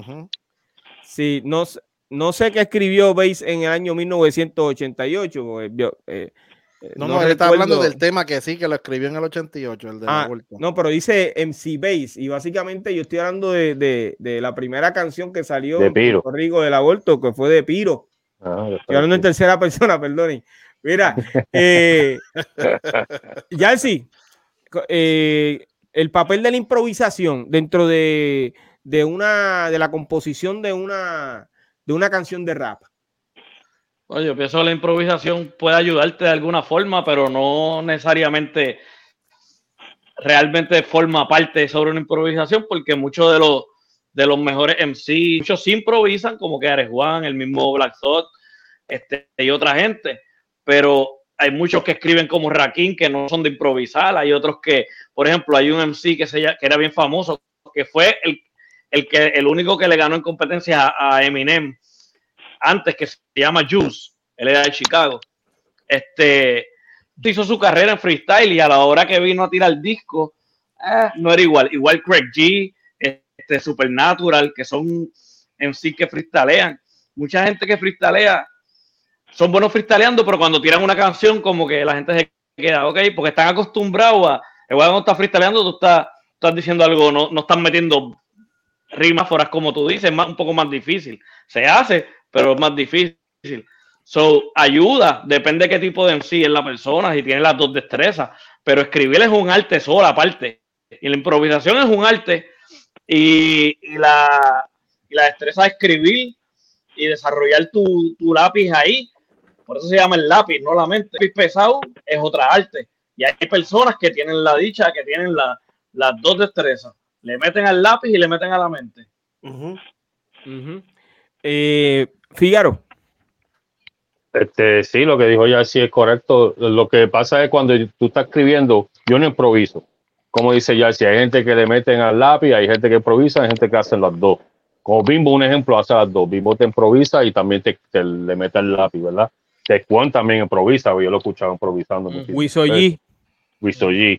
Este, pero que yo creo que cuando, por lo menos cuando yo estoy escribiendo, yo estoy improvisando, porque estoy improvisando la canción antes de escribirla, estoy, estoy cantando antes de lo que yo lo pongo en el papel, se lo estoy haciendo, ¿verdad? Pero no lo puedo hacer a un largo plazo, tú sabes, lo tengo que hacer por parte, ¿me entiendes? Empecé, improvisé algo, ok, lo escribí. Con lo que escribí, pues sigo improvisando hasta que termino la canción. Pero la gente que improvisa, papi, no necesitan ni escribir nada, tú sabes, ellos se paran ahí, dame el micrófono acá, de que vamos a cantar pan y se van por ahí para abajo y lo arrancan, tú me entiendes, porque yo lo he visto con mi ojo, ¿me entiendes? Y eso eh, eh, son dos destrezas, ¿me entiendes? Este. Del lápiz y de, y de improvisar, pero creo yo que cuando tú estás escribiendo, en el arte de tu escribir, tú tienes que improvisar de alguna manera para tú poder escribir, porque entonces, ¿cómo tú lo estás escribiendo si tú no estás Claro. De improvisando? algún lado tiene que venir. Exactamente. Tiene mucha razón. Óyeme, y Wiso G tiene un talento, brother, para la improvisación. De verdad que eh, eh, tiene, tiene, mi respeto y total admiración, brother. Y no solamente eso, eh, escribe muy buenas canciones. Hay una canción que se titula Agradecido, eh, que la, sí, que la grabó también Don Omar. Tremenda canción, brother. No la escucha y tremendo tema. Yo creo que, ahí... él improvisa, pero se queda en el tema que está. Sí. Hay otros que improvisan de todo lo que está pasando alrededor de ellos. Sí. Eso es así. Oye, tengo en el chat, eh, están saludando a, a, a New Jay, están saludando a Alex BC. Eh, Saludos, mi gente. Sí, están. eh, están saludando, están, exacto, están hablando de viernes de rap. Lo que pasa es que no puedo leer eh, quién, lo, quién lo está escribiendo, eh, pero Carlos están. Todavía, no, ver, sin responder nada, pero todavía hay muchos fans que, que, están vivos, que todavía nos siguen. Wow. Y, no se siento orgulloso después de tantos años, digo, que todavía se acuerden. Eso es así, eso es así, brother. Eso es así. Eh, Yalsi, contéstame esta última pregunta para entonces eh, eh, pasar con nuestros invitados. Eh, ¿Cuál es la relación entre el ritmo y la métrica en el rap en español y cómo se pueden aprovechar para crear armonías efectivas? Las que esa, esa melodías y armonías que le gustan a la gente, que logran hacer lo que estaba diciendo Julio ahorita, el enganche, el hook. Bueno, sí, de, hay, hay, bueno, hay de todo, porque pues tú puedes hacer un, un, un ritmo bien lineal, pero tú, tú, también cuando haces un coro que cambia el ritmo, que le metes algún, algún, algo que tiene un feeling, te va a sacar como dijeron ahí también antes, este, no me recuerdo quién fue el que estaba hablando, te saca un tema, te saca un sentimiento, puede ser algo más, te, algo te toca, de momento quieres escribir sobre algo. Sobre la forma que tú, que también el, el ritmo está, está, escrito, te ayuda, porque tú, tú haces, el, tú haces la, la, las barras donde se rapean, cuando haces el coro puedes hacer un cambio, pero no siempre es coro, a veces la gente le mete el escracheo solamente, o a veces la gente tiene un feeling solamente, o tiras un barra por ahí para abajo, pero el flow siempre, tú tienes que escuchar también este, el, el feeling para que el, el flow tuyo también, claro. este, ¿me entiendes? Fluya, fluya, porque por eso se llama flow, tiene que fluir. Tú sabes, tú, es como un río, tú, el río si baja, pues tú subes. Uh -huh. Tú sabes, y no, no, no, todo eso influye, tú sabes, todo el ritmo, el sample, los samples influyen mucho porque sacan un sentimiento, ¿me entiendes? Si, si tú sacas un piano, sacas una guitarra o tiras algo más pesado con un bajo, más bomba, pues te tira como, te va más a las barras. Si tú tiras un más melódico, tú sabes que no vas a tirar barras ahí, vas a empezar a tirar como que este, uh -huh. Más conciencia o, o, más sentimiento o algo que tú sientes. So, de verdad, el ritmo, el ritmo es mucho, por eso, por eso la mayoría de las personas siempre eh, escriben con un ritmo, ¿me entiendes? Uh -huh. Ya sea con uno, con otro, y a veces y a veces ya tienes una idea de un ritmo, a veces tú tienes algo sin el ritmo, que también pasa, y de momento dices, contra, yo quiero que sea un ritmo así, y es porque él tiene que conectar, ¿me entiendes? Si no conecta, incluso cuando tú, tú la rapeas de una forma, cuando te pongas el ritmo vas a rapearle diferente. De momento hay un cambio y tú dices, en este cambio yo voy a hacer esto, en este cambio yo voy a hacer esto. De momento, eh, como por ejemplo, volvemos, ejemplos que es lo más que yo veía, este Big Daddy Kane, Raw, cuando de momento cambia el ritmo y él empezaba a tirar en, en, en los drums solamente y se iba el sample, o, o cuando hizo Raw 91, que, que, empezaba el pianito y él empezaba, o sea, Exacto. Ese, él cambiaba, él cambiaba el concepto y cambiaba. Mira, mm. mira, Yarcy dice eso y en esta semana que pasó ahora, yo estuve grabando en la Florida, cuando fui para allá, para Orlando, estaba grabando eh, y grabé como, como la pusieron pero ya cuando llegué a mi casa, eh, poniéndome de acuerdo con lo que dijo New Jay, me pasó lo mismo. O sea, yo sabía que si me iba por el bajo, iba a darle otro flow. Ellos, uh -huh. Porque cuando yo lo hice, estaban los strings, estaba el bajo, estaba todo. Pero tuve que decirles a ellos que me mandaran los, los, uh, que me mandaran la, la, la, la pista diferente. ¿Tú me entiendes? le pedí a ellos que, mira, mándamelo, mándamelo diferente y ahora se me fue la palabra de lo que le pedí. Pero anyway, son los tracks, le pedí los tracks, los, mándame los, los tracks, los stems. Le pedí los stems para yo poderlo eh, hacer como yo quisiera. Entonces, en unas partes le di el flow del bajo y en otras partes le di el flow de, de, de string, en otra parte le di el flow del piano. Para, para, para, que, para hacer la variación. Pero cuando estaba todo junto, se me hacía un poco difícil identificar cada cosa. Por eso es que es bueno cuando uno, cuando uno va al estudio, este, eh, tomarse el tiempo de estudiar la música, de estudiar lo que está ahí. Este, gracias a Dios que hoy día pues contamos con la facilidad de que podemos prácticamente desnudar toda la pista y ponerla este, eh, from scratch, ¿tú me Separarla, entiendes? separarla, sí, separarla. Separar todo. Pero así, así fue que me, que me sucedió a mí. Eh, ¿Alguno de ustedes quiere añadirle algo más al tema? Algo que quieran eh, incluir eh, sobre las barras, las métricas, eh, el hook, eh, todo lo que hemos hablado eh, esta noche. Si la ayuda Solamente, solamente que las barras pueden, ¿sabes? pueden venir cualquier estilo de música, como está diciendo Yarcy ahora. No siempre tiene que ser como que algo de tiraero o algo así, ahí que están las barras. Puede ser una cualquier clase de música, hasta roma- este, una canción romántica. Tú puedes decir cosas que tú dices, wow, eso le quedó demasiado, ¿me entiendes? Punchline. Esa, esa línea, eh, punchline. O sea que eh, lo- los, salseros, no- los salseros tiran también sus, sus barras y sus, y sus Usualmente en el soneo. Seguro. Usualmente Seguro. en el soneo. Eh, mira, y, Seguro. y- y eso, y eso que dijo Fígaro, pues añadirle, vuelvo, mala mía que todo lo que, es que lo más que yo dije era, era el hip hop. Common, Common, el disco, ah, el, el, el disco, cuando él está hablando I used to love her, él está hablando romántico, pero era hablando al hip hop, era una metáfora Exacto, completa. Él está hablando como si fuera una muchacha. I used to love her y como ella Yeah. cambió y se fue al gangster rap y se Ajá. puso así como que ah, gangsta, es- gangsta, no quiero poner- hablar malo mucho, pero gangster bitch Ajá. y qué Ajá. sé yo, y, y él empezó a decir quería, pero mira lo que se me convirtió. Y Exacto. eh, era Hablando, como de, que hablando eh, de eh, hip hop, pero es como si fuera una mujer. eh, exacto. tú entiendes que una mujer y al final mundo- tú dices, exacto. oh, es hip hop. Él está hablando a hip hop, Yeah, no una yeah, mujer. yeah, Yeah, yeah, yeah.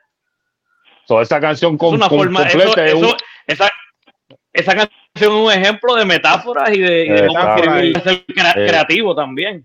demasiado. Excelente, brother. Eh, BK Rap.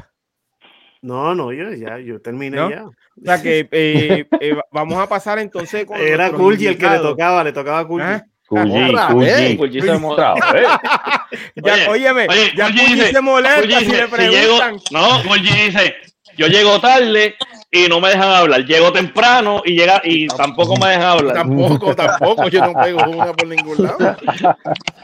Mira, eh, vamos a hablar con nuestros invitados. Hoy tenemos a Alex BC y a New J, eh, dos raperos que eh, comenzaron, fueron básicamente de los primeros en salir en el programa que dirigió por muchos años eh, el Flaco Figueroa, que ya lo tuvimos en un episodio eh, anteriormente aquí con nosotros. Eh, Viernes de rap y tus videos favoritos, ¿cierto? Alex BC. Correcto, Eso es correcto. Estamos Eh, ahí. Ustedes, ahí. ustedes dos, Alex BC y New Jay. A New Jay le tengo por el momento el, el audio desactivado. Ya cuando vaya a hablar, yo se lo activo nuevamente. Eh, ¿Ustedes dos se conocieron ahí o eran parte de un grupo? Bueno, yo, yo, yo empecé solo, pero después me uní con, con Tito R&B. Hicimos el grupo que se llamaba Pop Rap Original. Ahí en verdad, en verdad, que conocimos a New Jay. Y- Pero entonces, New Jay fue parte de ese grupo también. No, no, no, no, Jay tenía su propio grupo, nosotros teníamos nuestro propio grupo. Ah, ok, o sea que ustedes eran eh, de grupo, eh, grupos separados. Ok. Sí, Pero cuando, entonces, y cuando Ale- Alex dice Tito R&B, es Arembo el gordo, el que, que todo el mundo conoce sí. ahora como Gar- eh, quiero aclarar que lo invitamos hoy para que estuviese aquí con nosotros, ¿cierto, Gulli? Sí, sí, eso es Ok, correcto. eh, pero por alguna razón, pues no pudo estar. Yo espero estaba, que. estaba haciendo un podcast. Saludos, Ok, ok, saludos ok. a Rembo. Pero él siempre está conectado con nosotros en el chat. Si aparece, Gulli, eh, envíale nuevamente la invitación para que entonces entre a. a- que, perdonando, lo que sucede es que, que en el programa, como yo y Miguel como uno de los primeros grupos que estuvimos ahí, nosotros teníamos oportunidad para cantar todos los viernes, seguro. No todo el mundo tenía esa oportunidad de cantar todos los viernes, siempre venía gente nueva. Wow. Nosotros teníamos como, nosotros éramos como estéril ahí ya. Bueno, yo era uno que se terminaba el show y teníamos que ir para la parte de atrás a, a recibir llamadas de, la- de, de los fans y todo eso.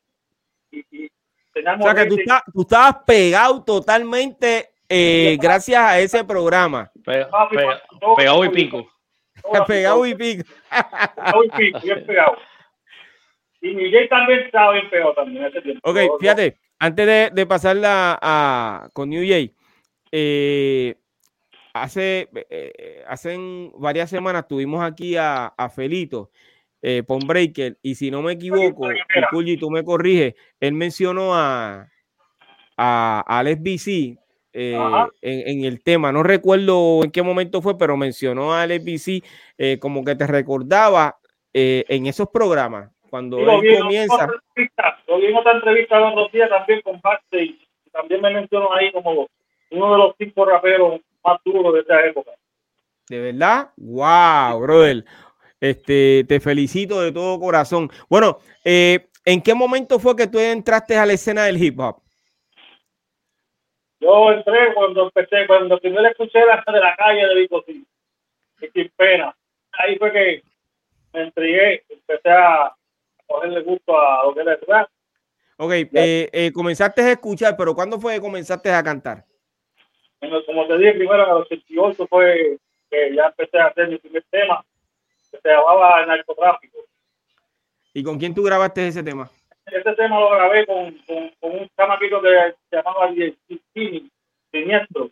Ahora mismo está en Miami, él, Ok, pero eso fue entonces en el año 88.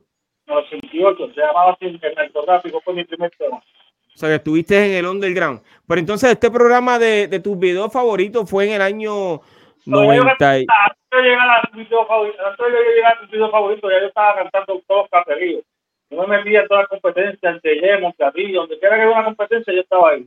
En Wow. Carolina, en todo, en todo, hasta yo, yo que llegué a cantar hasta la 10, la 1072 de Bayamón, en la, en la cárcel, en los, los, los talent shows, los presos ahí, yo llegaba a visitar a mi hermano ahí y sacaban la, la toallita por las ventanas saludándome, a ver si sí. Estaba famoso también hasta en la cárcel. Wow. Alex B, sí, mi gente. Eh, New Jay, en el caso tuyo, tú comenzaste también en la década de los años 80, a final de los 80, o comienzas cuando eh, llegas al programa de, de Flaco Figueroa. Como estaba diciendo ahorita, yo comencé cuando, cuando Eri, Special Eri, este, me dio la canción, pues ya, ya ahí yo estaba haciendo cosas, pero en, en las escuelas, en, en la escuela, en los talent shows y eso. Eh, yo estudié en Antonio Sarriera y después me cambio a cerámica. Y en la cerámica es que conozco a Yeye Turbina, Omar Wow, que Chocolate. en paz descanse, que en paz descanse. Omar Chocolate que se pasaba ahí porque ya él estaba en la coda. Y cuando inicia el proyecto de Viernes de Rap, que ya llevaba alguna, yo creo que llevaba una, algunas semanas, estuvo este grupo de invitados cuando inauguraron por primera vez los Latin de- Empire. Exacto. Y, y ella me dijo, mira, sí, porque yo siempre me pasaba con la libreta y ella, si tú le metes, tú sabes cómo era eso, si tú le metes, baja para allá a ver si, si, ¿me entiendes? Para demostrar y eso. Entonces, recordaba que ya, eso, perdóname, eso te lo dijo Yeye. Yeye. sí, sí, Wow, eh, en, en los años 80 Yeye bailaba conmigo. Hay programas por ahí donde él sale bailando conmigo, Yeye. Eh, creo que después, si no me equivoco, ya en los años 90, a- él, él comenzó a cantar rap. No recuerdo bien, pero entiendo que sí, que eso ocurrió. Eh, pero que en paz descanse y eh, Yeye, de ¿verdad? pues Y para nosotros, en la partita para New Jay y para nosotros. A veces, cuando- en ese momento, pues Pedro, Pedro Pres y el hermano Sepi eh, eran, estaban bailando con, practicaban con Eric. Entonces yo los llamé, mira, que nos invitaron para el canal 18 y le hablé lo poquito que sabía. Y me acuerdo que Eric se anotó también, pues dale, nosotros montamos la rutina y ya Eric cantaba. Pero él me dijo, a- nosotros somos hermanos. Yo no veo a Eri hace tiempo, pero ese es mi hermano, donde quiera que lo vea. Sea, nosotros nos criamos juntos. Y fuimos para allá el primer día. Y después de ahí no quería salir porque era la única oportunidad que yo tenía para exponer lo que yo escribía. Y era difícil porque no, no había oportunidad de equivocarte. Es por la pista, nos vamos en vivo y tienes que tener la canción aquí. Fuego. Entonces, la fiebre era tanto que uno escribía, terminaba ese viernes, escribía una canción entre sábado y domingo para llevarla a nueve el otro viernes y sin equivocar. Exacto. Una canción nueva todos los viernes. Sí, por lo menos. Entonces, y ahí se encadenó, este, Eri era novio de la hermana de Eddie D, y ahí entonces entre Didi, chamaquito, este, para bailar con nosotros, entonces ahí ya yo tenía ya cuatro bailarines, pero bailaban con los muchachos, bailaban con Ale, y era chévere porque Ale estaba duro, y la competencia era una competencia este sana porque cuando ellos participaban la rompía duro y ya tú sabes que yo iba espérate que hay que hacer algo hay que buscar una porque hay que ir siempre estábamos unidos, no era, no, era- no era con pelea ni nada de eso, era. Ok, yo, yo, yo quiero aclarar algo, este, porque eh, hablando con New Jay, como que no lo escucho, no, no, no, no sé si ya lo menciono. ¿Comenzaste en los años 80 o en los años 90? Yo creo que si eso como 89 yo creo que cuando eh, la primera vez que canté para televisión como quien dice fue en ese programa que Pero antes de eso, tú no, antes de eso tú no habías, tú no habías cantado. en mi casa y Ok, pues eso fue básicamente en el año 1991-92. eso, básicamente. Eh, eh, el programa de, de 90 tus videos favoritos fue por allá, básicamente. Eh, pero entonces, eh, New Jay, ¿en algún momento eh, lograste eh, grabar algún disco en vinil, en CD? No, siempre llegué a grabar, pero nunca salieron las canciones. Mira, eh, yo, eso me sorprende muchísimo. Hay mucha gente que todavía hoy me conoce. Yo nunca grabé un disco. O sea, lo que la gente conoce es las canciones que yo hice en, en, en Viernes de Rap y que cantaba en donde me invitaban. Mira, hay party aquí en Villacope, hay, pues vamos es para allá. es. Íbamos con los discos en la mano y vamos para allá a poner el disco y eso. O sea, fui momento, el momento. no, y que estabas pegado porque ese programa estaba, Estaba pegado. pegado. Estaba pegado, pegado. pegado y pico, de verdad. Un rapero conocido sin sacar un disco. Mm. Era, es es el momento de bailar, es el momento de gozar, es el momento de mi música, de mi. Ah, era, ahí había un fanático, ¿viste eso? Dice, no. Este, no, yo- Eh, ajá, adelante. yo me pongo al día cada vez que suben algo porque eso es otra, ¿sabes? Eso son para mí, eso es una pieza, ¿sabes? Yo verme cuando Kulji subió, Barry, cuando yo puse ese video que le puse play, yo me miraba así, yo decía, ¿sabes? Las posibilidades de tú tener un contenido como ese hoy eran, ¿sabes? Yo decía, bueno, eso pasó, pero como yo daba credibilidad en base que no tenía, porque yo no tenía un disco ni nada de eso. Cuando empezó todo esto de las redes sociales, que yo empecé a ver los videos o los otros, eso fue espectacular. Wow. Eh, Y bailaba, oíste, eh, Piro. Este, se las tiraba New Jay a veces los bailes. Alex BC, eh, si tú comenzaste en el año, en los años 80, final, ¿qué pasó que no grabaste eh, en vinilo? ¿Qué ocurrió? Me fui para Nueva York. Ok, o sea que, eh, ¿y en- te fuiste en qué año? ¿93, 94? No, para el 92, por ahí, 93, casi 93. Ok, Ya entonces, cuando estaban todos grabando fue que yo me fui.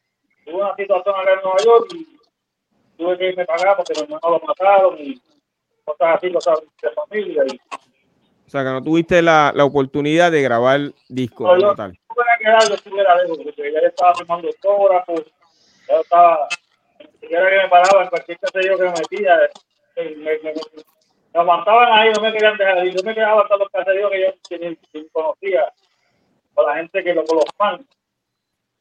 Wow. Eh, fíjate, pero todavía tienes oportunidad porque estás vivo, puedes seguir grabando en cualquier momento, ¿ok? Así. Eh, New Jay, ¿a qué te dedicas eh, actualmente? Ahora mismo soy estilista hace 30 años y, y trabajo ahora mismo haciendo educación. Hoy mismo, cuando Cuyi me estaba contactando, estaba en El Salvador este, impartiendo clases de corta a un grupo de 50 estudiantes. Eh, hago ediciones, eh, soy videógrafo, pero todo lo trabajo en base a, a, lo que tengo, a lo que hago ahora tengo visuales, hago visuales, edito eh, y hago ahora mismo hago sistemas educativos en base a, lo que es la profesión de, del estilismo, eh, hago estructura educativa en base a, eso mismo y trabajo obviamente la fotografía de, de, modelo y, fotografía profesional ahora mismo. Oye, eh, yo tengo backstage que ya llegó uno de los que hemos eh, mencionado aquí en el día de hoy y ha llegado para saludarlo a ustedes. Su nombre es Special Eri. ¡Wow! Lunes de rap, lunes de rap, como dijo Carlos Baraja, en vez de viernes de rap. Eso es así, brother. Aquí lo que hay son raperos. Eh, Eri, mira quién está ahí. Eh, New Jay y Alex Bici, brother. ¿Qué tú crees? Hay historia para contar ahí. Él estaba mencionando que hace mucho tiempo no te veía. Eh, no sé si dijo que no había hablado contigo tampoco. No sé cuántos años van de todo eso, pero mira, eh, como es la vida, que si, que si era de esa forma, pues a través de esta plataforma eh, hemos logrado que ustedes no se saluden, se, se, vean después de tantos años, se encuentren. Wow, se reencuentren, perdón. Como estaba diciendo, ese, ese es mi hermano mayor en la música. Le estaba contando cuando la canción que, nos metí, me metí en un par de problemitas, pero es la, es la famosa canción de El Poderoso.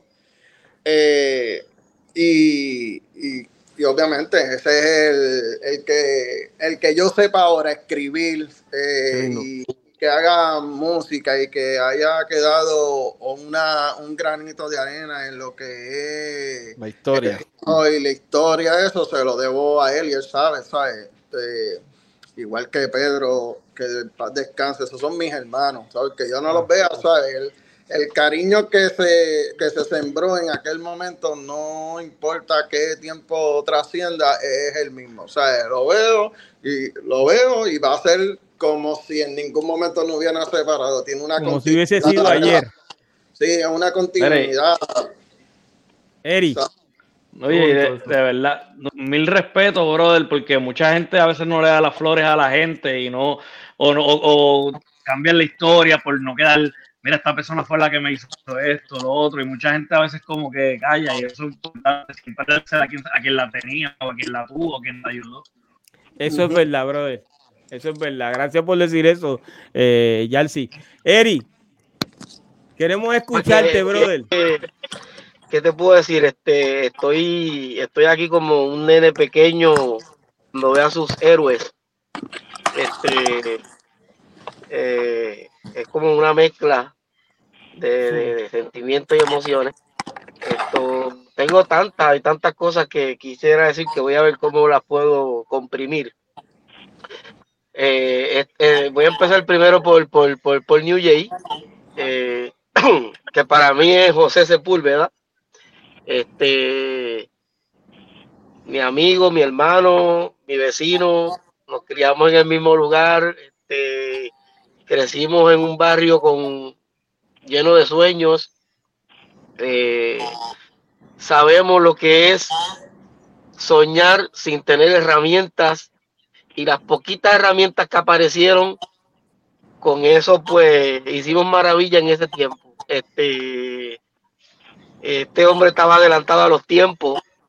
Eh, no sé, era, era algo como que, como que tú decías, no sabemos cómo lo vamos a hacer, pero lo estábamos haciendo como que antes de tiempo. Y, y ahí estaba José, Pedro y este servidor siempre en el apartamento donde vivía él, haciendo ritmo, haciendo baile, este, caminando por toda la avenida Iturregui hacia el canal 18, pues creyendo en un sueño y vacilándonos el proceso. Este, anécdota, pues un montón. Recuerdo que el nombre de New Jay, y esto lo vamos a decir por primera vez públicamente, en un edificio, él y yo estábamos dialogando y estábamos sentados en lo que se conoce como, como una escalera. Y, y en ese edificio sentados los dos, no había nombre, New Jay no existía todavía, existía José Sepúlveda, este, y nosotros ahí a ver qué hacíamos.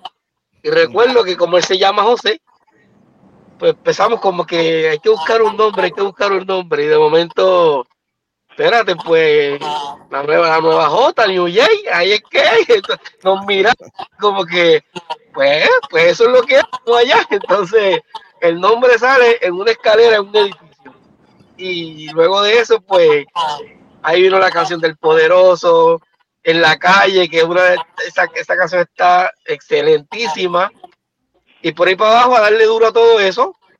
Yo recuerdo que una anécdota que los sábados en un centro comunal hacían bodas, hacían quinceañeros y actividades privadas. Y los viernes, me acuerdo que nosotros caminábamos a ver qué era lo que iba a pasar otro día sábado, porque los viernes lo que hacía era que limpiaban y siempre estaban haciendo la... Como Eri, Eri, Eri, te, tengo que interrumpirte un segundo porque puede ser que vaya y se me vaya del aire, se me vaya del backstage. Yo tengo a alguien sumamente importante que jamás pensé que iba a estar aquí porque honestamente me paran los pelos, brother. Yo tengo al flaco Figueroa, bro. Papi, esto se prendió aquí. Oye, esto es grande el día, brother. Wow. Me, me Papi, cogieron qué casi, me cogieron emoción, casi, casi, brother. casi chocado ya. Wow, brother, pero qué bendición. Yo no sé quién, cómo hicieron esto.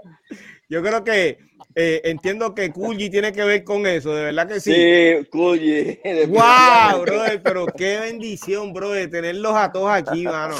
Qué cosa más brutal. Eri, continúa. Flaco, estás De bien, hecho, ¿verdad? Todo bien, gracias a Dios. Me alegra, brother. Este, estoy, estoy contigo ahora. Eri, continúa, discúlpame. Pues de, de hecho, eh, eh, leí un mensaje de Cool GD hace unos minutos que me- lo, lo que decía era entra, pero rápido, algo así.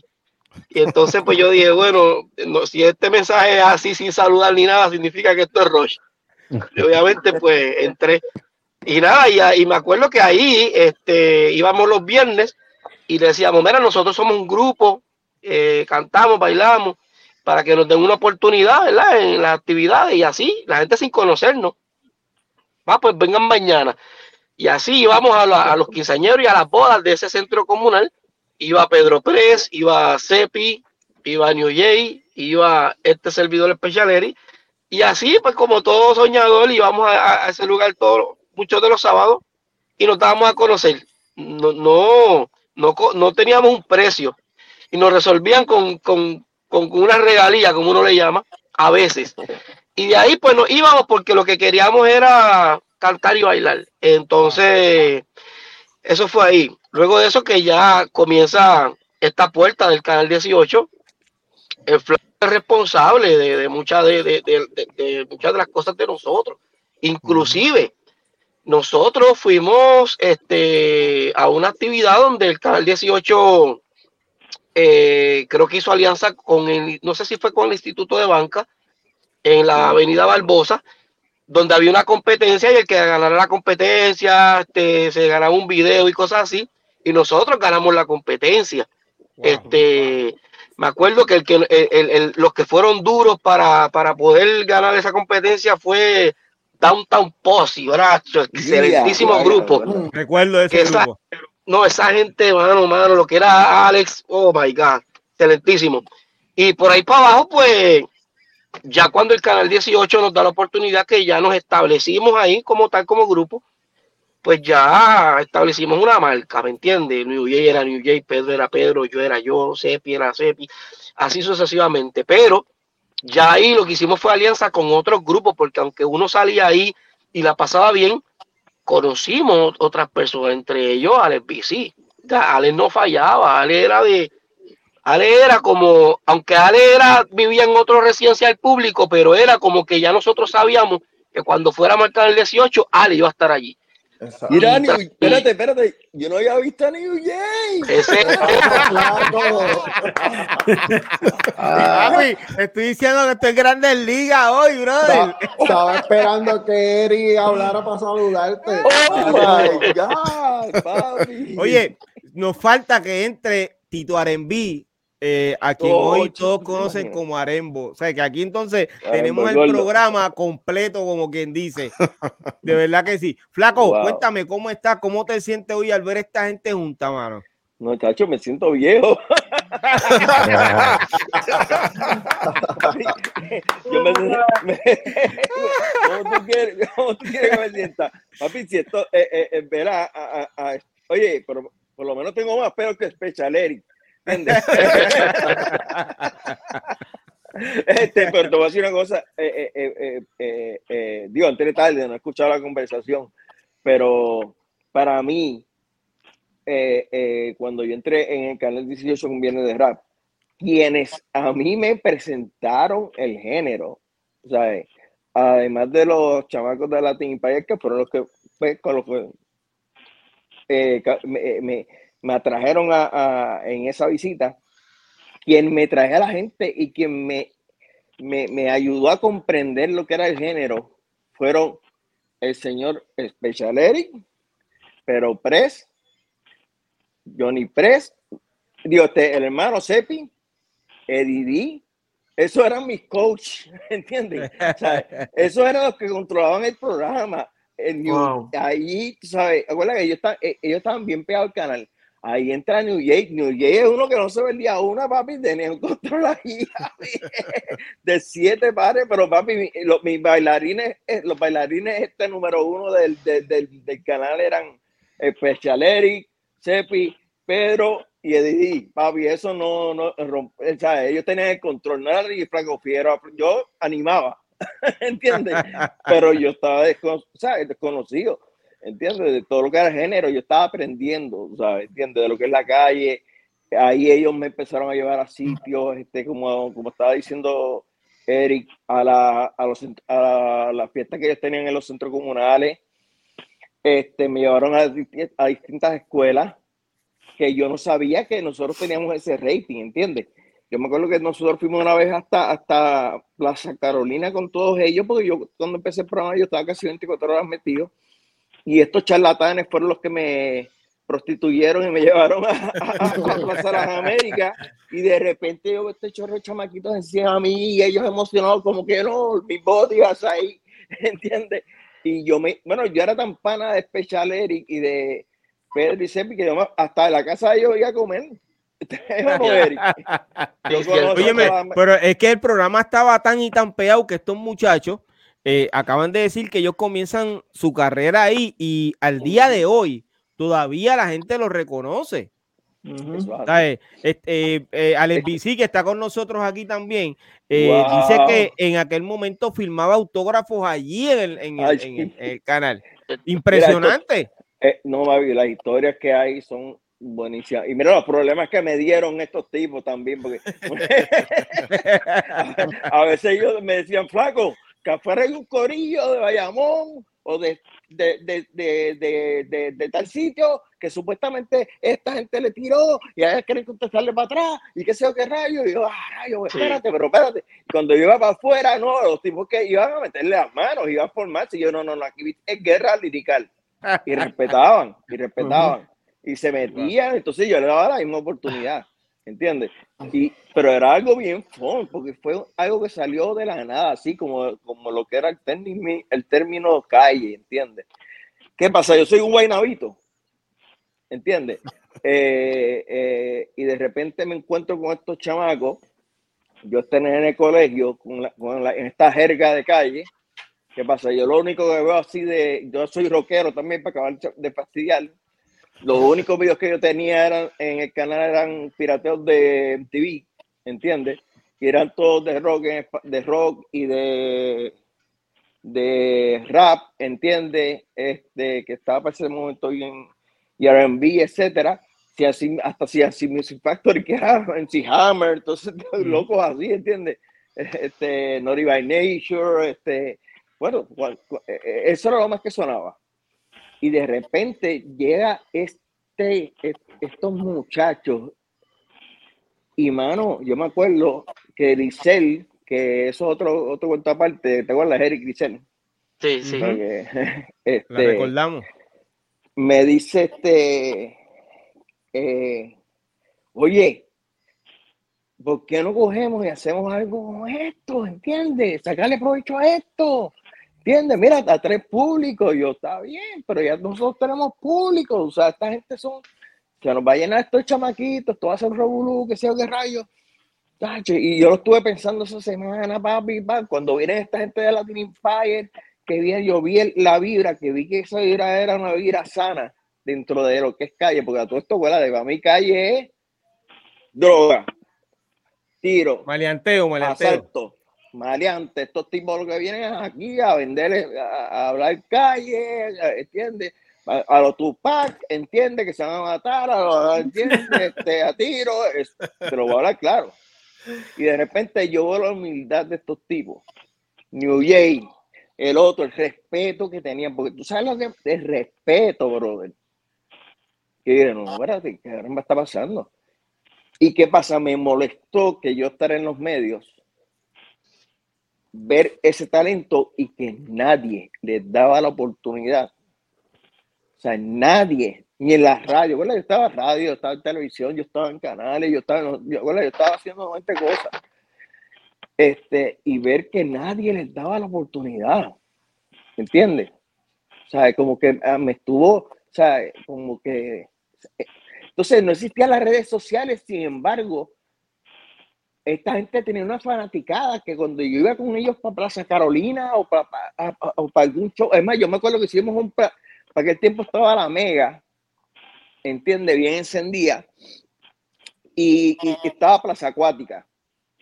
Y me recuerdo bien que Frankie J, que era uno de los DJs más pegados allá en eso, y quiso hacer por radio como una competencia de quién, eh, eh, ah, estos tipos de, no sé, ellos tenían la, es como decir en Molusco ahora, tener el programa número uno para aquel tiempo, en radio, tenían más exposición que nosotros, en Canal 18. A ver quién trae más gente. Y yo, pues, dale, vamos para vamos pa encima. Dije, Fabito, se me va a cogotar este show, se me va a cogotar. Aquí no se va a aquí no- ¿entiendes? De repente aquellos estaba que la gente hasta brincando, una cosa pero por, por encima Wow. de allí, se salió de control. En una entonces a él le decía, ok, vamos a ver quién tiene más power, la mega, no, para la mega o viene de ra, y todo el mundo, viene de ra, pegado y Y a rayos. Papi, se les cayó todo. Se les Yo cayó la mismo- pauta. Yo, yo mismo me quedé bruto porque para mí ellos eran para mí Wow. los top, ¿entiendes? Los- los- Ujú. los- Pero sin embargo, me di cuenta que no era no, porque yo soy un tipo normal. Eran estos chamacos, lo que, o sea, a mí los que, los que me hicieron quien soy fueron, porque ya yo venía haciendo videos de merengue, yo venía viniendo haciendo de, eh, de animador, ya yo estaba haciendo videos de salsa, pero quienes me hicieron, quien me hicieron fueron estos, estos, estos chamaquitos, ¿entiendes? Que, que eran unos nenes, entiende- y, y, y, y, y, y- y iban allí con este power, y sin guillaera, y sin, y sin, y sin representantes, y sin disqueras, y vamos a todas, y papi, aquello fue un palo. Decir, en Wow. rating, en, en rating nos comimos a todo el mundo un canal UHF, Ajá. comió los dulces a todos los canales, ¿entiendes? Eso fue algo y fue Impresionante. gracias a estos- y fue gracias a todos estos tipos que están aquí. Oye, y tú sabes qué, que nosotros, yo personalmente, yo sé que los muchachos también te agradecemos que tú se la dejas a esta gente públicamente y esto lo dejamos en récord para la historia, porque hay gente que tienen éxito, como bien, dice, bien dijo Yalsi eh, hace un rato, eh, tienen éxito y no mencionan a los que le dieron la mano o de alguna forma le ayudaron y tú eh, has dicho esas palabras, yo sé que cada uno de ellos eh, eh, se siente contento y orgulloso de eso que hizo en aquel momento. Alex BC, New Jay, Special Eri. eh, yo creo que Teo Calderón también participó en, en Todos, ese, ¿verdad? Todos, O todos. sea, que sa- sale de ahí Teo Calderón también.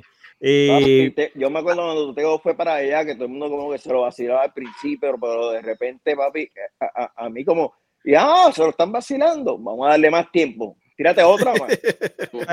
Y papi rompió, rompió Wow. bien duro. Wow, se quedó con el canto, papi. Y, y, y, y te digo, eh, eh, eh, eh, mira, Alex VC también, ya te escucho. Es que, perdóname, es, es que esto se ve chiquito aquí, estoy, no sí, estoy- yo te lo estoy mencionando que estaba aquí. Papi, que era, ey, Todavía. La, es, la, es la hora. Y, Óyeme, y- esto y- es Grandes Ligas y de verdad que que cuando, se cuando yo terminaba de cantar tenía que ir para atrás a coger llamadas de teléfono de los, de los fans. Mira, mano, qué increíble, bro. Eh, Para Grandes Ligas, de verdad. Y, Eh. y esto es, lo hemos convertido hoy en el lunes de rap, brother. Pero eh, gracias a todos, brother. Eh, Flaco Figueroa, eh, New Jay, Alex BC y el gran Special Eric, que básicamente es parte del doctorado Papi. urbano por hacer de esta noche, brother, una noche inolvidable para los seguidores de Viernes de Rap y tu video favorito, que fue uno de los programas eh, número uno y más importante del género de la, eh, de, de la música urbana, ¿ok? Chacho, pero Viernes esto, de Rap, esto- dirigido por Flaco Figueroa. Eh, eh, papi, yo estoy aquí que me quito el sombrero, papi, porque estoy con los. Mano, me, lo- un- me siento viejo, me siento como que eh, el, el, el, el, papá cada acá. Para mí, Papi. estos eran como mis hijos, ¿entiendes? Eran yo. Qué lindo o sea, eso. era- No, era es una que- bendición, más- papi. O sea, es que no eran, eran, eh, eh, era un bond, era, eran mis panas, ¿entiendes? Eran.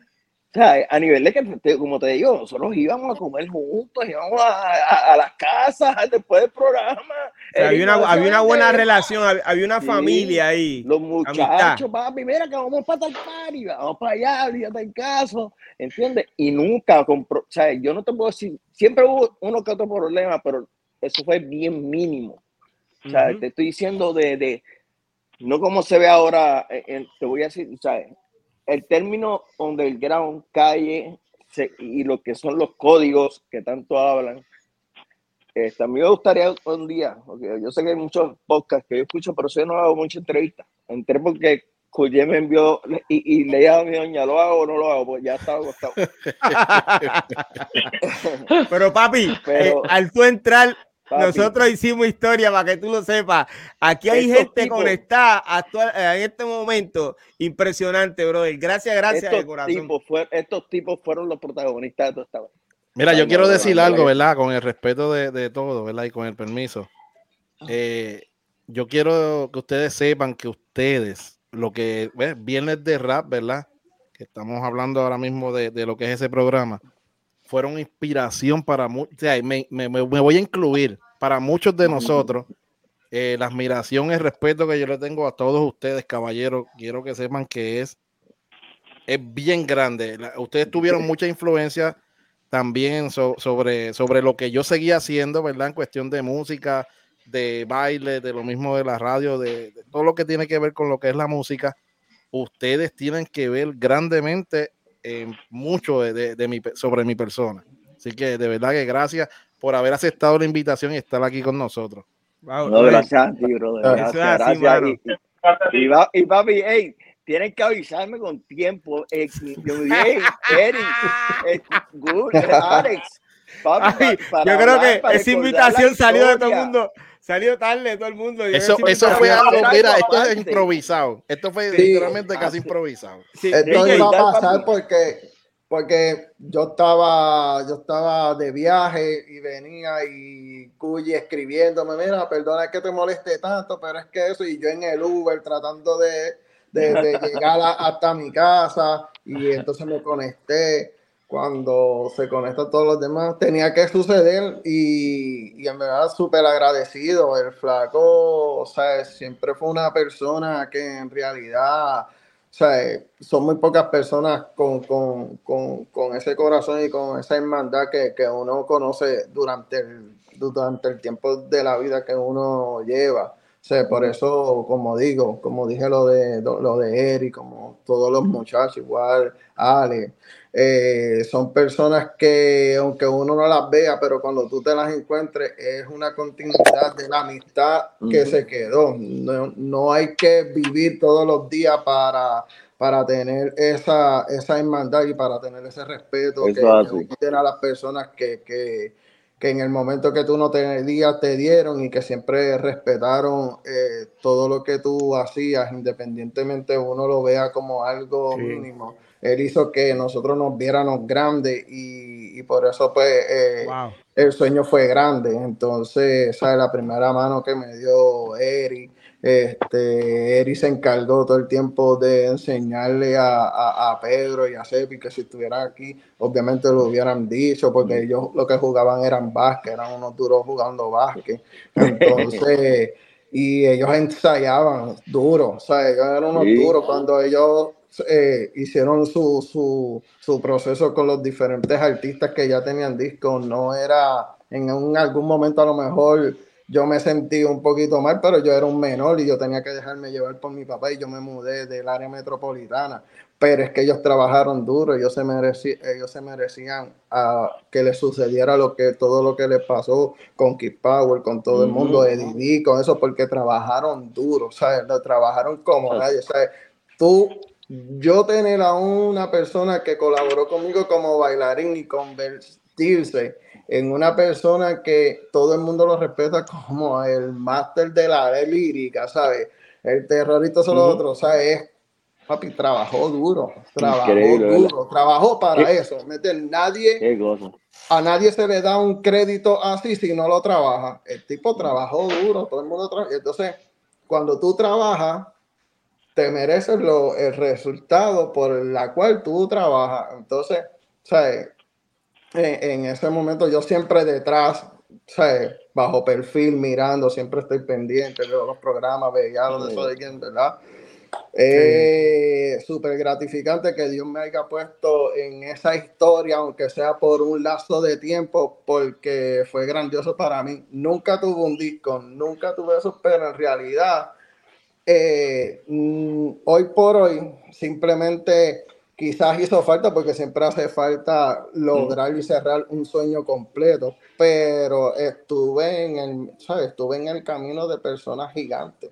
Eso es así. Eh, y, y, para, yo sé que está corto el tiempo, pero eh, para el que no conoce los medios para, aquel, para, aquellos tiempos, eh, no existían los Instagram, no existían las redes sociales, este, y, y estos muchachos fueron los que le abrieron las brechas entiende a todos estos artistas que están hoy en día generando millones.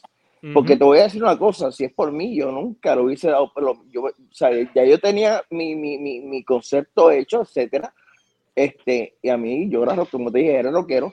Y estos muchachos abrieron una brecha en la cual hubo una exposición tan brutal, ¿entiendes? Después me mudé para Canal 7, después entonces empezó el Canal 30 y se fue, fue como, una, como, una epidemia, ¿entiendes? Quizá iba a pasar después, pero ellos fueron la semilla, ¿entiendes? Que, que, que, plantaron en, en, este centro de comunicación, que creyó en ellos, ¿entiendes?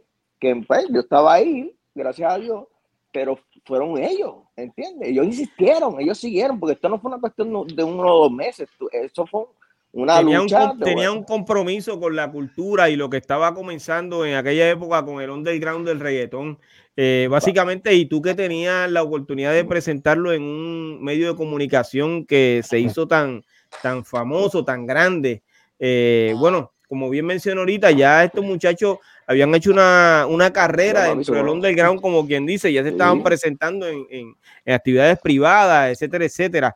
Óyeme, eh, como bien tú dijiste, Flaco, estoy corto de tiempo. Eh, básicamente ya tengo que eh, pasar al otro segmento, pero estoy sumamente agradecido de ustedes, brother, porque hoy nosotros hicimos historia. O sea, nosotros una vez más volvemos a, a, a tener, eh, eh, a, a poner la historia donde es, donde va. Ok, este es el doctorado urbano, brother. Y agradecido a ustedes que hayan estado con nosotros. Eh, New Jay, Alex BC, eh, Flaco Figueroa y como el hermano de la casa, eh, Special Eri. Gracias. Eh, mi gente, vamos a despedir a esta gente con un fuerte aplauso porque se lo merecen. Y Flaco, se lo merecen, no sé ni cómo agradecértelo, Gracias a ustedes, brother. Gracias a ustedes, brother. Y, y, y éxito.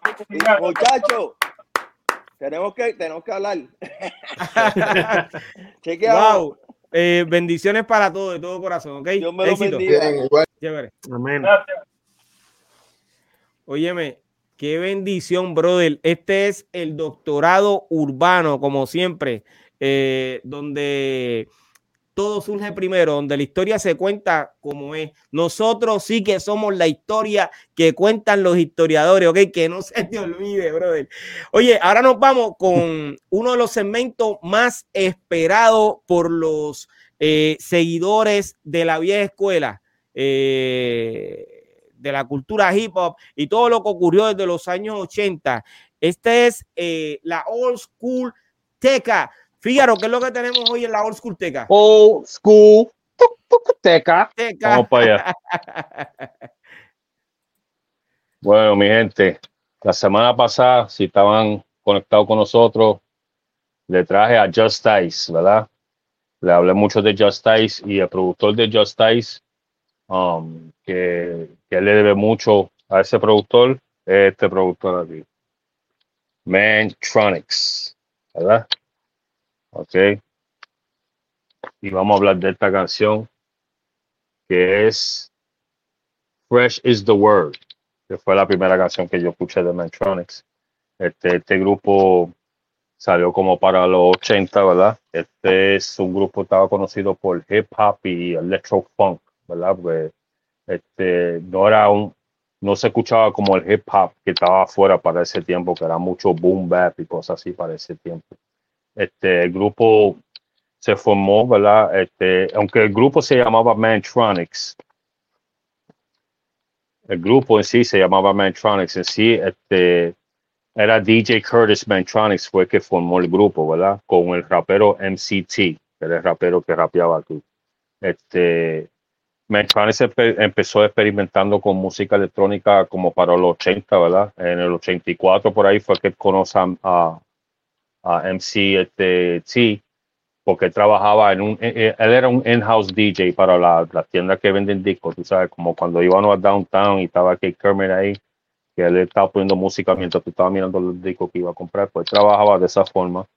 Y él conoce a, a MCT porque él era, el- el MCT era un, un cliente regular, siempre estaba en la tienda metido, ¿verdad?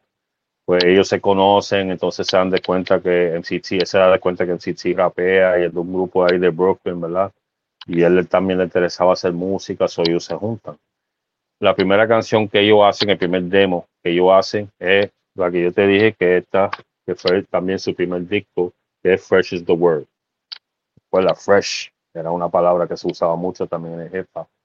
So, la canción se llama is the Word y fue un, un, un hit. Um, eh, ¿verdad? Ellos, hicieron la canción un demo, entonces ellos lo llevan a la compañía de disco y obvia- eventualmente pues, lo, lo firman y ellos fueron firmados por Sleeping Bag Records, ¿verdad? Que era la misma compañía que tenía Just Dice eh, firmado al principio. Entonces, este, este disco, is the Word, sale en el primer álbum de ellos, que se titulaba The Album, solamente, así se titulaba, que fue, salió en el 85, ¿verdad? Eh, en el 85 salió el disco y también salió el álbum de Mantronics. Este otro disco que tiene que se titulaba Baseline, que fue otra canción también pegó. Um, So, entre 84 y el 91, ¿verdad? En esos siete años, este, ellos cambiaron mucho de género, porque ellos estaban, a veces parecían en el género de hip hop o rap, a veces parecían en el género de electro music, electro, tú sabes, este, música electrónica, también tan, parecían también a veces en el género de dance music, ¿verdad? Porque él hacía esa clase de música y no sabían como que, ¿sabes? Lo que pasó fue cuando él salió, en verdad no había nadie haciendo esa misma clase de música, o no sabían bien dónde, sea, dónde ponerlo, ¿verdad? So, el género como que seguía cambiando cada vez que sacaba un disco nuevo o algo así. Este, como te dije en el álbum, que se titulaba The Album, que ese fue su primer álbum, este, salió la canción Fresh is the Word, también salió esta de Baseline y también salió otra que se llamaba Electro Mega Mix, ¿verdad? Esas fueron como que las tres canciones que pegó de ese, de ese álbum, ¿verdad? Entonces, Metronics, eh, eh, él usaba mucho este, drums, ¿verdad? Batería de africano, pero, tú sabes, lo, lo cambiaba así, o sea, la ampliaba de esa, de esa gente, pero entonces la cambiaba a drums electrónicos, ¿verdad? Usaba, usaba mucho synthesizer, echo, incluso le metía hasta synthesizer a las voces. Este, por eso es que en CT, que si tú escuchabas estas canciones, en CT, Just Dice también, las voces se escuchaban un poquito como que robótico, ¿entiendes? Porque le ponía como un efecto así. Eso en, sí no me gustaba, porque eso fue como que la primera vez que yo escuché la voz de alguien con un efecto, tú sabes, que no fuera eco o reverb, ¿entiendes? Entonces, este, dicen que este tipo verdaderamente lo que hacía era música electrónica, ¿verdad? Una extensión de, de, sonido electrónico que comenzó con Planet Rock, que fue eso salió como para el 82, Planet Rock y esos grupos así que era música, fue como que antes de rap, que cuando todo el mundo bailaba electro y break, esa clase de música que si tú, te, tú recuerdas era como que electrónica también, como que más rápido, más rápido, bailable, cosas así. Este, pues Medtronic usaba mucho esos sonidos, pero con el rap de ese tiempo que él estaba como los 84, 85, por ahí, ¿verdad? Este, mezcló como que ese estilo de música de Africa Bambata también, Planet Rock, todos esos grupos, y lo mezcló que, con lo que estaba caliente en el rap para ese tiempo, que era como el New Jack Swing, ¿verdad? Él mezcló como que esos dos sonidos. Este, imagínate, estar, él estaba como un subgénero solo, porque él era el único que estaba haciendo esa clase de música. El mismo Justice decía que cuando él se fue de la compañía, Justice no podía encontrar a alguien que, aunque trabajó con KRS-One, y si tú escuchas la música de Justice después, está bien buena, pero como que no cogía ese mismo toque que tenía con Metronics, o sea, como que no podía encontrar esa misma magia, ¿me entiendes? Que ellos tuvieron.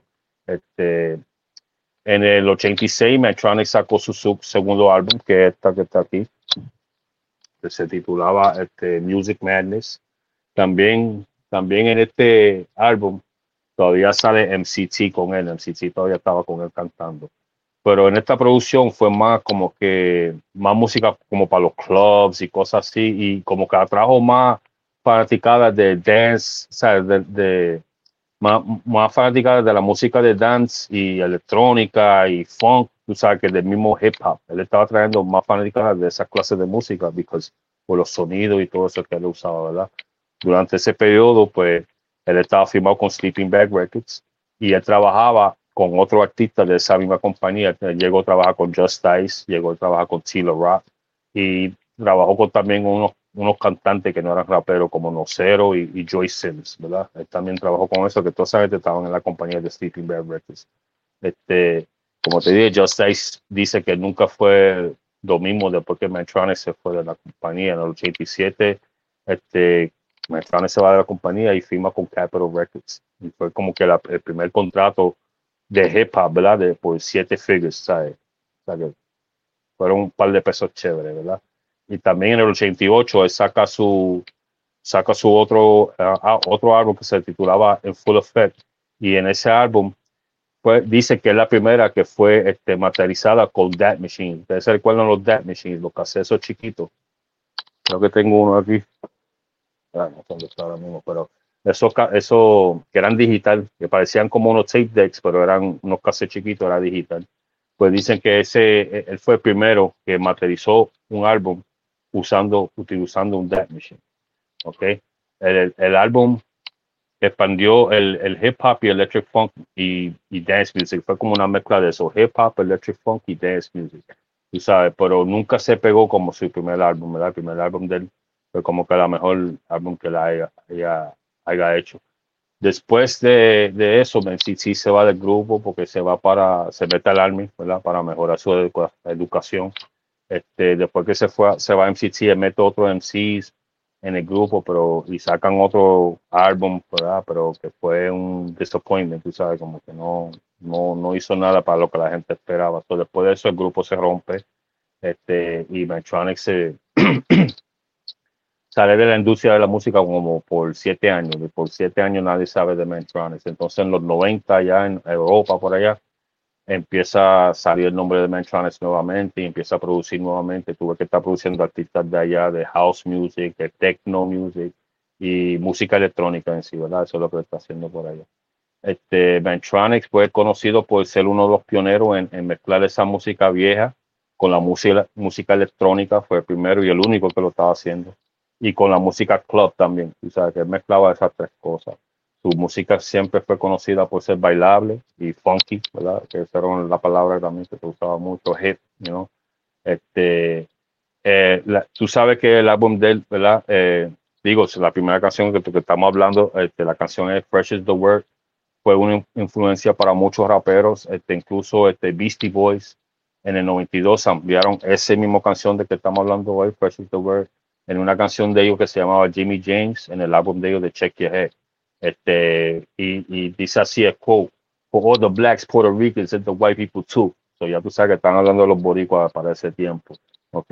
Eh, como le había dicho la semana pasada, vi un podcast reciente de Just Ice que él dice que está nuevamente trabajando con Metronics, que,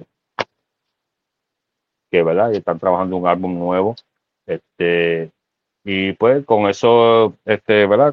Concluyemos lo que es hoy el Old School Teca. Se trataba hoy del socio Mantronics y la canción Fresh is the Word. Y ya ustedes saben, mi gente, con ese, conéctate el lunes que viene para ver lo que traemos en el Old School Teca. Let's Wow, go, brother. Don Fígaro, como siempre, brother, poniéndola en Japón, papá, de todo corazón. Gracias. Fígaro. Gracias, Eh, el gran QGT, ¿qué es lo que está pasando en el movimiento?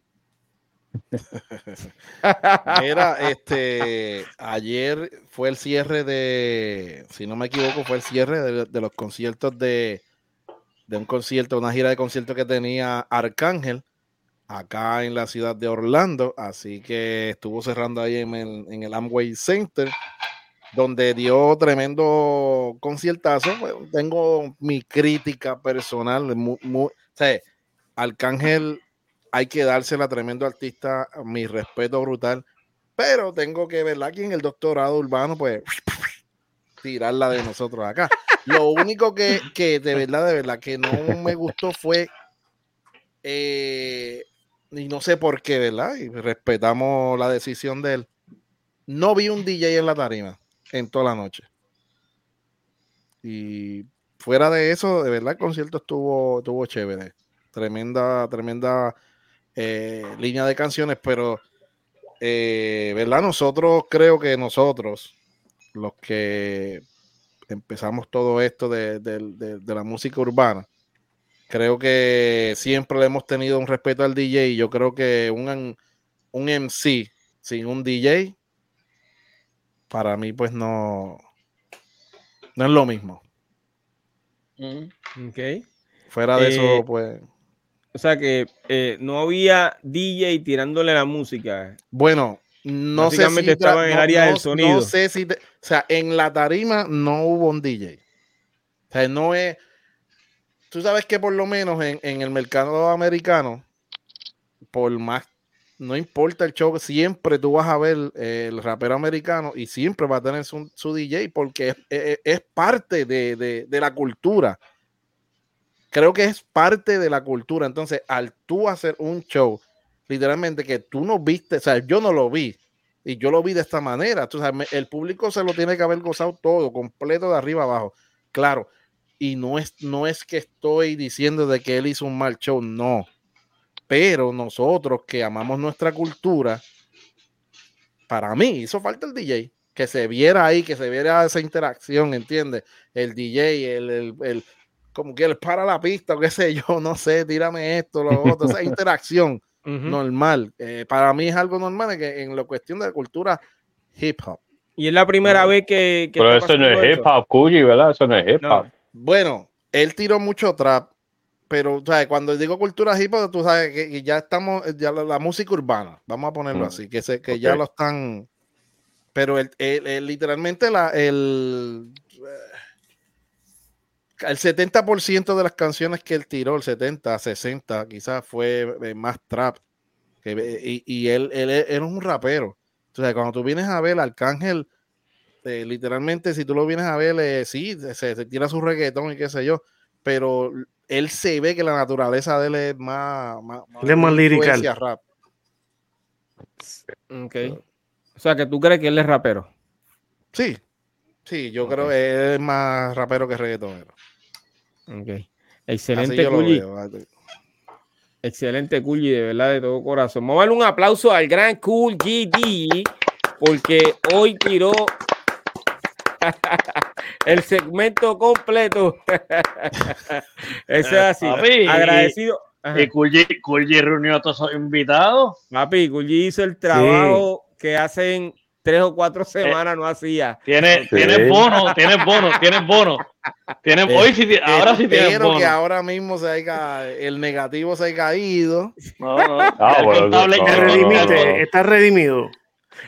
Ahora, ahora mismo ya Piro le, ya, ya Piro le tiró al contable, el contable No está hizo- cuadrando eso. No hizo chichín, no hizo todavía. Y, mira, Cachín, cachín. Mira, y Todavía hace eh, negativo. Mira, y, el- y el 1800 Cool GD.